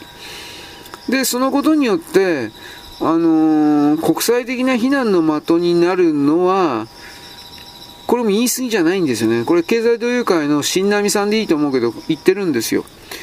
だから、これは、本当にどうなんのかね。一応、ジャニーズの側は、でも僕はでっかい企業だから、なんだかんだ言って立ち直ると思ってんだけどね。ただ、もたもたするかもしれないね。はっきり言って。はい。あとね、僕あの、昨日ね、小麦値上げだとかうんぬんとか言ってたけど、そうじゃなかった。適当なこと言ったわ。あの、値下げだって、ほんのちょっとだけ、だけど。1割ほど、11.1%、まあ1割ですね。1トンあたり6万8240円。1トン買って6万8000円しかせんのかと思ったけど、まあまあ、でもね、小麦はちょっと違うからね、あの、使われ方というか。一応引き下げがね、えー、国際相場のね、あの、価格高騰はあったんだけど、戦争によって。これは若干下がったらしい。これは良かった。うん。まあ、いろんな小麦関係全部上がってたからね、なんだかんでて。僕が痛いなと思ったのたまにしか買わないけど、ビスケットとか全部値上げしたからね。あの、えー、まあおか、お菓子、まあ、富士屋だとか、日清だとか、えー、っと、ブルボンだとか、森永だとか、いっぱいビスケット出してるでしょ。うん。10円、20円、30円上がってたよね、確かね。50円までいかないけど。ああいうのね、でもね、数買うとね、やっぱ来るんですよ。うん。だからやっぱなんだかんだ言うけれども、戦争やめろ。うん、いや、本当です。まあ、あとは気になるのはね、ワクチン関係における告発とかなんか本当に今続いてるんだけど、京都大学のあのメガネかけた教授さんだったけ？ど、あと東京大学の教授もなんか言ったんだって？うーん。まあ、一応ワクチン今年、10月だったか11月超えてからは、国家補助がなくなるから無料じゃなくなるんでしょ ?1 回打って、いくらなのかな ?7000、8000ぐらい？知らんけど、値段は。そう、無償、ただじゃなくなるから、もう、みんな打たなくなると思うんだけど、普通の常識で考えて。うーん。だって今会社とかでも、打たなきゃお前クビだよって、そんな会社もうないでしょ。1回目、2回目ぐらいのなんか打たなきゃクビだみたいなあったそうだけど、日本でも。今は、ひそひそと、いや、これ、ワクチンやばいんじゃない？という風な情報交換ささになされてるので、うん、多分そこまでね、心配しない、6回も7回も8回も9回も10回もしなくてもいいと思うんだけど、うん、やっぱあの、いろいろ意見言われてるけど、打つこ、う、うん、注射打つことによって、ワクチン打つことによって、やっぱ免疫抵抗が下がるというのが一番問題だっていう、まあそうなんですよね。あと本当になんかいっぱいあるそうなんだけど、まあ、僕がね、2年3年前に取った情報が本当だったら、携帯電話というか 5G と合体してるというか連携してるということになるんだけど、さすがにあそこまでいったら本当かなって俺思うしね。あのー外からのね、命令によって人間のゲノムを書き換えてしまってるので、えー、その書き換えたゲノムを活性化させることによって、え、尻尾生えてきたり、手のひら、指が6本になったり、そういう命令出し出すの。うん。ちょっと、ちょっとそこまでいくとどうかと思うでしょ。ただトルコでは、あトルコじゃなかったし、トルコがやっぱり、トルコ、シリア、こんな地震があった時に、あの、尻尾生えた子供の画像とか僕はあなたに見せたと思うけど、うん、まあ、お父さんもお母さんもワクチン打ってて、そこから生まれた赤ちゃんなんだけど、えー、あれ、生後1年経ってないよね。うん、まあ、とりあえず尻尾生えてきたの。でも、どうだろう人間はもともと尾てい骨の方ってあれ尻尾の名残だから、あれ別にワクチンでない、なんか普通のなんかで伸びたじゃないかなと思うんだけど、これこれわかんねえ。まあ、それ以外もね、きっとある、なんか指6本だとか。あれ、指6本どこだったかな？うん。だからその、普通の遺伝子に指もう1本増やせっていう命令入れて、そしたら、その、勝手に指入ってくるの。今後そのワクチン打ったことによって。いや、それは本当かなと思って。これはわかんないです。あの、極物の情報はいっぱいあるんで、あの、衝撃的情報を出すことによって、なんていうかね、人々を恐怖で支配するというか、普通にあるんで、この辺はちょっとわかんないです。うーん、まあどうかね。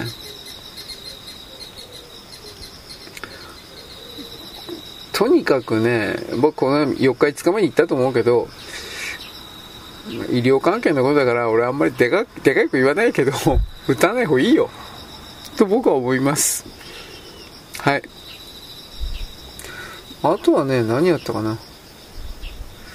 アメリカの中での、うん、人々がなんか怒ってるとかそういう話は前前言ったよね。政治的なね、それ。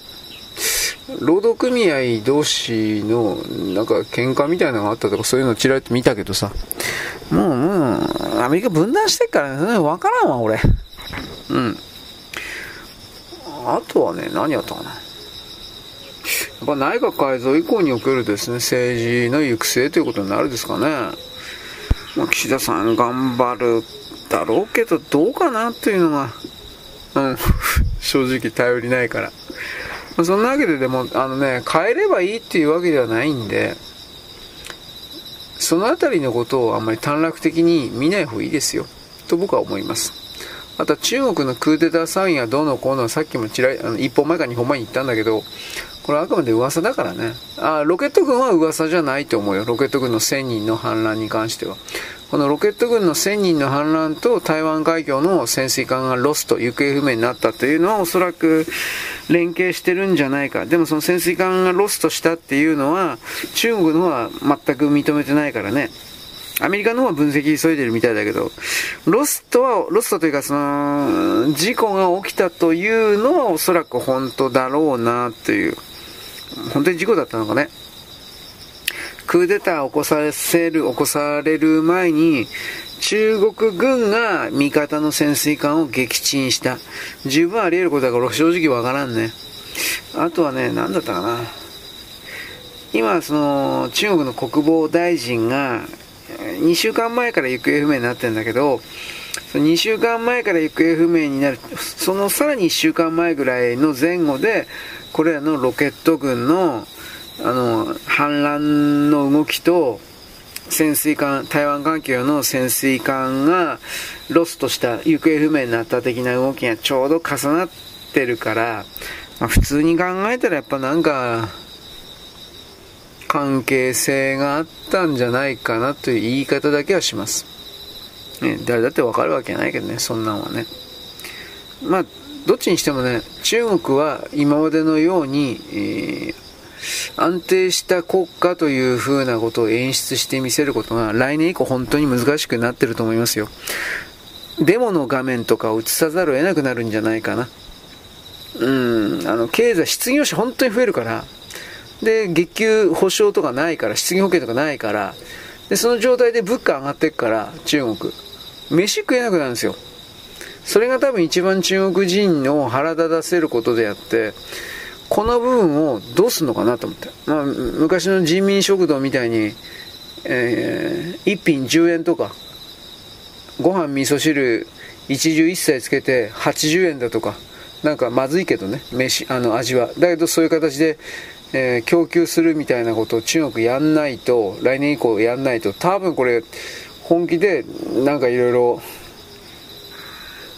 暴動なんか起こせないと思うけどね。でもやっぱりその国民の面、意識が共産党から大きく離れるんじゃないかなと。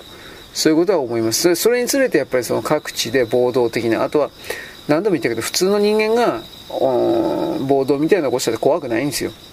人民解放軍の中で何が起こるかなんです。習近平主席に果たしてついていくかな、そんなになったら。ということもいろいろ思いますが。はい、そんなわけです。よろしく。ごきげんよう。